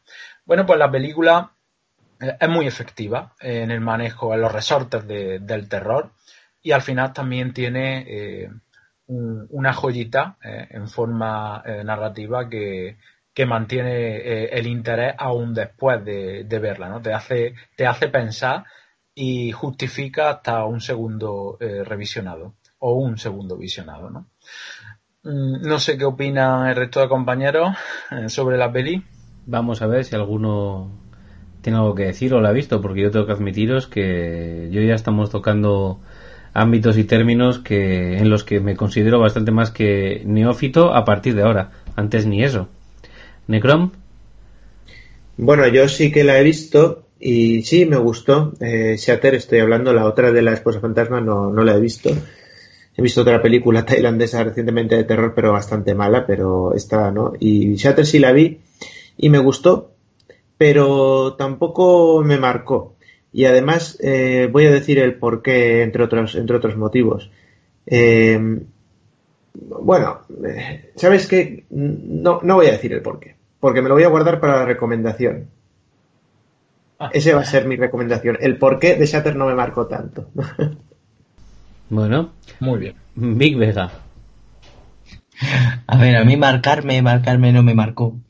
Pero tengo que reconocer que sí, la disfruté. O sea, una película, entre comillas, para mí ligera, mmm, curiosa, no sé. O sea, no llega al nivel de otras que hemos estado hablando esta, en este programa.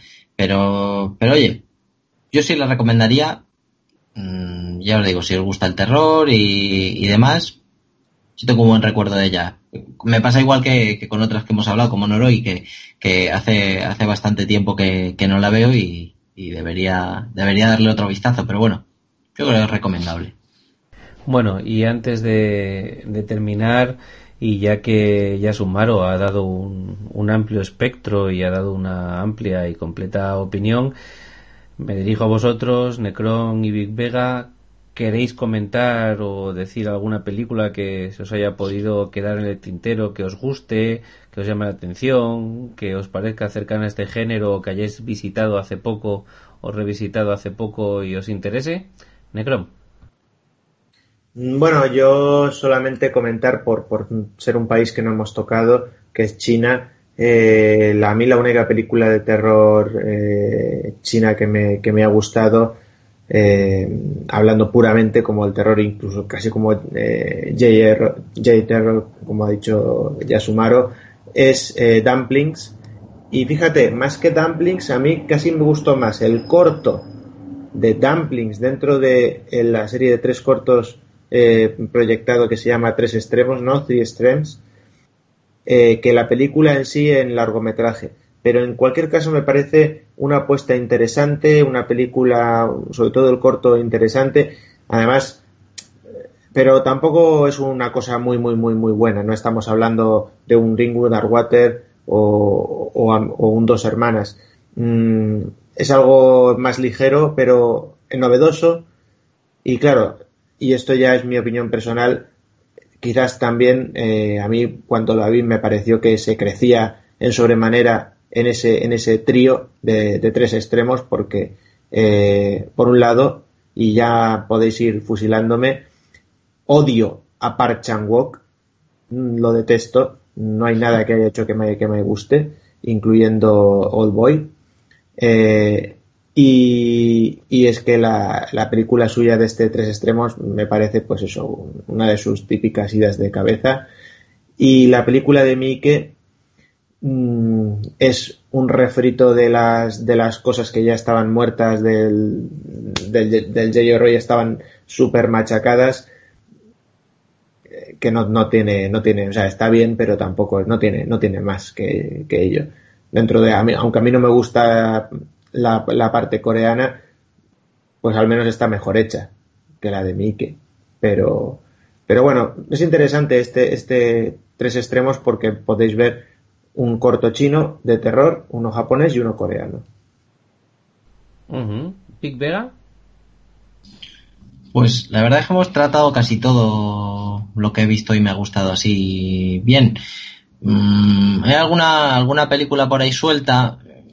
Yendo a Tailandia, por ejemplo, mm, hay una película llamada Fobia.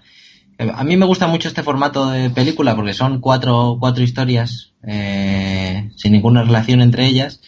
Y sí que es cierto que, bueno, que los tailandeses eh, ciertas partes del terror las tratan de una manera un poco más cómica y una de estas historias es un poco más cómica. Eh, pero bueno, yo la disfruté bastante. me he enterado ahora que, hay una segunda parte, que no la tenía yo, se, se, había saltado mi radar.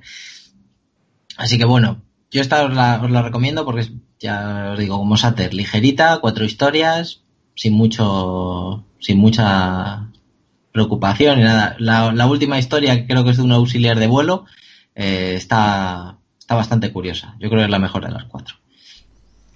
Bueno, pues chicos, si os parece bien y por no alargarnos y que los oyentes no nos odien, porque la verdad es que ha sido un, un coloquio muy interesante y estoy seguro que podrían salir a flote muchísimas más cosas vamos a dar por terminada la temática de hoy y si queréis pasamos a hacer nuestras recomendaciones o críticas de la semana.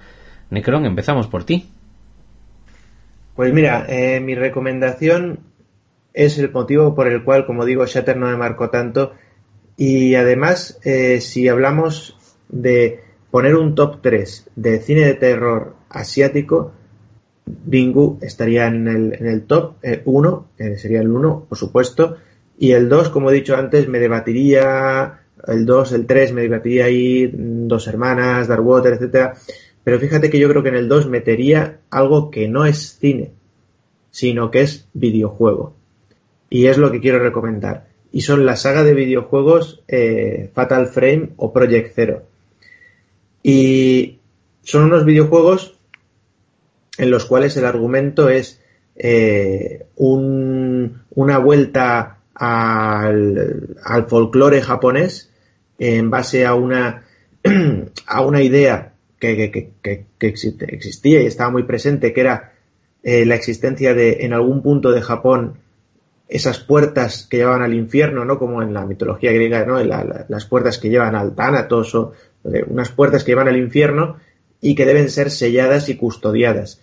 Y que para ser selladas y custodiadas es necesario hacer una serie de rituales en los cuales pues, pueden llegar a incluir eh, mutilaciones de cuerpos, de ciertas sacerdotisas, sacrificios humanos, y en todo eso sale algo mal, mm, muere mucha gente y entonces ahí eh, de repente vemos eh, a unos personajes actuales, de hecho a una, una, chica que va en busca de su hermano que había estado investigando este folclore y se encuentra una cámara, una cámara espiritual, con lo cual enlaza con asuntos del siglo XIX de búsqueda de piedras espirituales como la fluorita, porque atrapaban los espectros, porque esta otra piedra, eh, el cristal de roca, ¿no? Eh, llevado al asunto este también, trataba mucho en el siglo XIX, eh, de, de la cámara de fotos como algo que también podía captar los espíritus. Y entonces se trata de un videojuego en el cual, gracias a la cámara, puedes ir desvelando ciertas pistas, viendo a los fantasmas que de otra forma no se pueden ver, solo son sombras, pero con la cámara, con el objetivo se pueden ver y con fotos eh, capturándolos o debilitándolos hasta poder matarlos, ¿no? Y eh, yo creo que el, juego número uno aparece en 2001. El Shatter es de 2004, si no recuerdo mal. Entonces, mm, ya estaba muy quemado para mí ese, ese asunto. A la hora de ver Shatter no me supuso ninguna novedad. El juego número 2 creo que es de 2003 o 2002. El número 3 ya es de 2005. Y son los tres juegos muy buenos. Para mí, yo no sé por qué el 2 ha sido encumbrado, porque para mí es el más flojo de todos. Aunque quizás fue el que más bombo y platillo se le dio mediáticamente. Pero para mí el 1 y el 3 son buenísimos. Se han hecho más subproductos para otras consolas, pero realmente la saga empieza en el 1 y acaba en el 3. Porque además es, eh, todos los juegos se relacionan entre sí y es una saga eh, que concluye en el 3. Todas las eh, cosas que empiezan en el 1 pasan por el 2 y concluyen en el 3 de una manera excepcional, con unas bandas sonoras fantásticas, unos efectos, a veces un poco manidos, que sacados de Ringu y otras cosas que hemos hablado, pero muy efectistas y, además otra cosa, hablando de lo que ya he dicho antes, que, sí, que provoca miedo. De hecho, ha habido, hay varias cosas y, si tengo que quedarme con una entre muchas de ellas, me quedo con uno de los fantasmas que sale, que es una de las sacerdotisas que para cumplir una de las partes del ritual tiene que ponerse en la cara una máscara con clavos que le sacan los ojos y luego va por ahí eh, gritando dónde están mis ojos, dónde están mis ojos. Y de repente tú plantas la cámara y la tienes enfrente del objetivo, ¿no? Entonces, este tipo de cosas eh, hace que, bueno, y muchas más, recomiende muy mucho estos tres juegos que aquí llegaron como Project Zero eh, y en Japón el Fatal Frame. Muy bien, ¿ya sumaron? Pues mira, como eh, ha hablado Necron de videojuegos, le voy a recoger el testigo y voy a hablar de, un juego muy antiguo que actualmente no está en ninguna consola, pero que se puede jugar a través de ROM, de emuladores, etcétera, que se llama Sweet Home. El juego es muy importante porque supuso un precedente esencial para después eh, Resident Evil, ¿no? O sea, Capcom cogió ese juego y lo intentó llevar a otra dimensión para eh, crear un, género nuevo, que fue el survival horror, ¿no? Por, así llamarlo, aunque tuviera algunos antecedentes como el Alone in the Dark, ¿no? La cuestión es que este Sweet Home es una mezcla entre efectivamente una aventura gráfica y un RPG que se desarrollaba eh, dentro de una mansión con un fantasma dentro. Entonces, es una especie de G-horror en el mundo de los videojuegos. Que jueguen al juego y vean la película además. Muy bien, Big Vega. Pues la recomendación va a ser la serie animada de Castlevania. Que, que la tenéis disponible en, Netflix. Y se estrenó hace más bien poquito y se acabo de leer que se ha confirmado una segunda temporada lógicamente por otra parte porque esta era un planteamiento de cuatro episodios no entonces si no hay segunda temporada mal vamos. Está ambientada en el siglo XV y cuenta cómo Drácula quiere destruir a la humanidad después de que quemaran a su esposa por brujería que bueno brujería para ellos en realidad es que era una científica entonces bueno experimentaba ahí y demás y, y la cazaron por eso eh, lo que nos presenta es lo que va a ser el equipo que va a luchar contra Drácula en, en la siguiente temporada. Por un lado tenemos a, a Trevor Belmont, eh, que es un personaje muy tontorro y pasota, que a mí por lo menos me recuerda un poco a algunos otros protagonistas de, de anime shonen. No llega a la tontería de, de, de Bass la estampida, ¿no? De Trigan, pero, pero bueno, es un poquito así. Eh, Sifa, que es una oradora, y al vampiro Alucard, que le va a echar una mano con, con este enemigo tocho. Eh, decir que se basa en el juego Castlevania 3, eh, pero aunque yo no lo he jugado, y, si, y, y no es un impedimento para, para disfrutar la serie al 100%. Como he dicho, son solo cuatro episodios, es un planteamiento, pero oye, creo que es un buen camino a seguir, la serie está muy bien hecha y muy entretenido, ¿eh? Muy bien. Pues bueno, yo por abandonar un poco Oriente, pero seguir con los fantasmas y cambiar de palo y no usar la imagen, ya sea en videojuego o en película, eh, voy a recordar, a recomendar, perdón, la novela Fantasmas de 2006 de Chuck Palahniuk, eh, escritor ya más que archiconocido, eh, para mí uno de los mejores eh, actuales escritores de Estados Unidos y bueno pues padre de muchas muchas novelas y bueno por desgracia también porque no creo que sea su mejor novela conocido por ser el escritor del Club de la Lucha.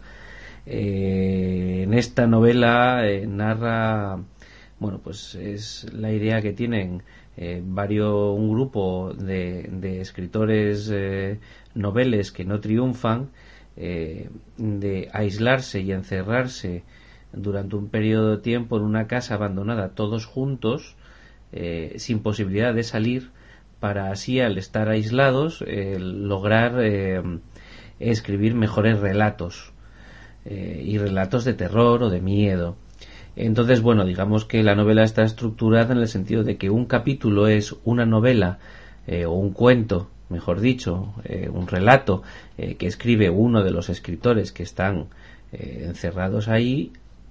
Otro capítulo es pues bueno las vicisitudes que van surgiendo entre ellos etcétera etcétera. Y a dónde les lleva todo esto que ya podéis ir imaginando que si, si la novela pues bueno pues va un poquito de terror y de cosas desagradables pues tampoco va a ir a muy a bien.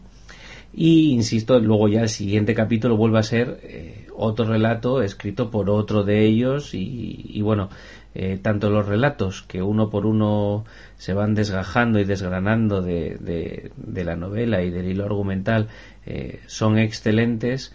Eh, pues bueno el, el, gran hermano de los capítulos eh, adyacentes y, y, que completa la historia eh, no deja de ser más que interesante más que rico y más que jugoso. Y, y por ritmo temática y relatos eh, la recomiendo muy muy muy muy encarecidamente con respecto a todo esto que puede ver con, con lo desagradable, con las experiencias y sensaciones personales, con los fantasmas, con el miedo, con el terror, con el miedo a la muerte, etcétera, etcétera, etcétera. Muy muy muy recomendable y ahora en verano una lectura, una lectura más que gratificante. Y bueno chicos, hasta aquí ha llegado nuestro especial. Eh, muchas gracias por participar. Eh, Yasumaro, más que bienvenido. Espero que te hayas sentido cómodo y esperamos tenerte mucho más por aquí. Pues por supuesto que sí. Y chicos, Necron, Big Vega, lo mismo os digo. Nos vemos en la próxima, que será más bien en breve. Muchas gracias. Un placer. Un abrazo, chicos. Y bueno, al resto de los oyentes, pues recordarles que pueden ponerse en contacto con nosotros, ya saben, vía Facebook, vía Twitter, Spotify, etc. Y descargarnos también a través de iBox y iTunes, que esperamos que haya sido de su gusto, que esperamos que estén más frequitos de lo que hemos estado nosotros grabando este programa. Y, y, bueno, pues la semana que viene nos volvemos a ver. Un abrazo a todos y un saludo desde Eternia.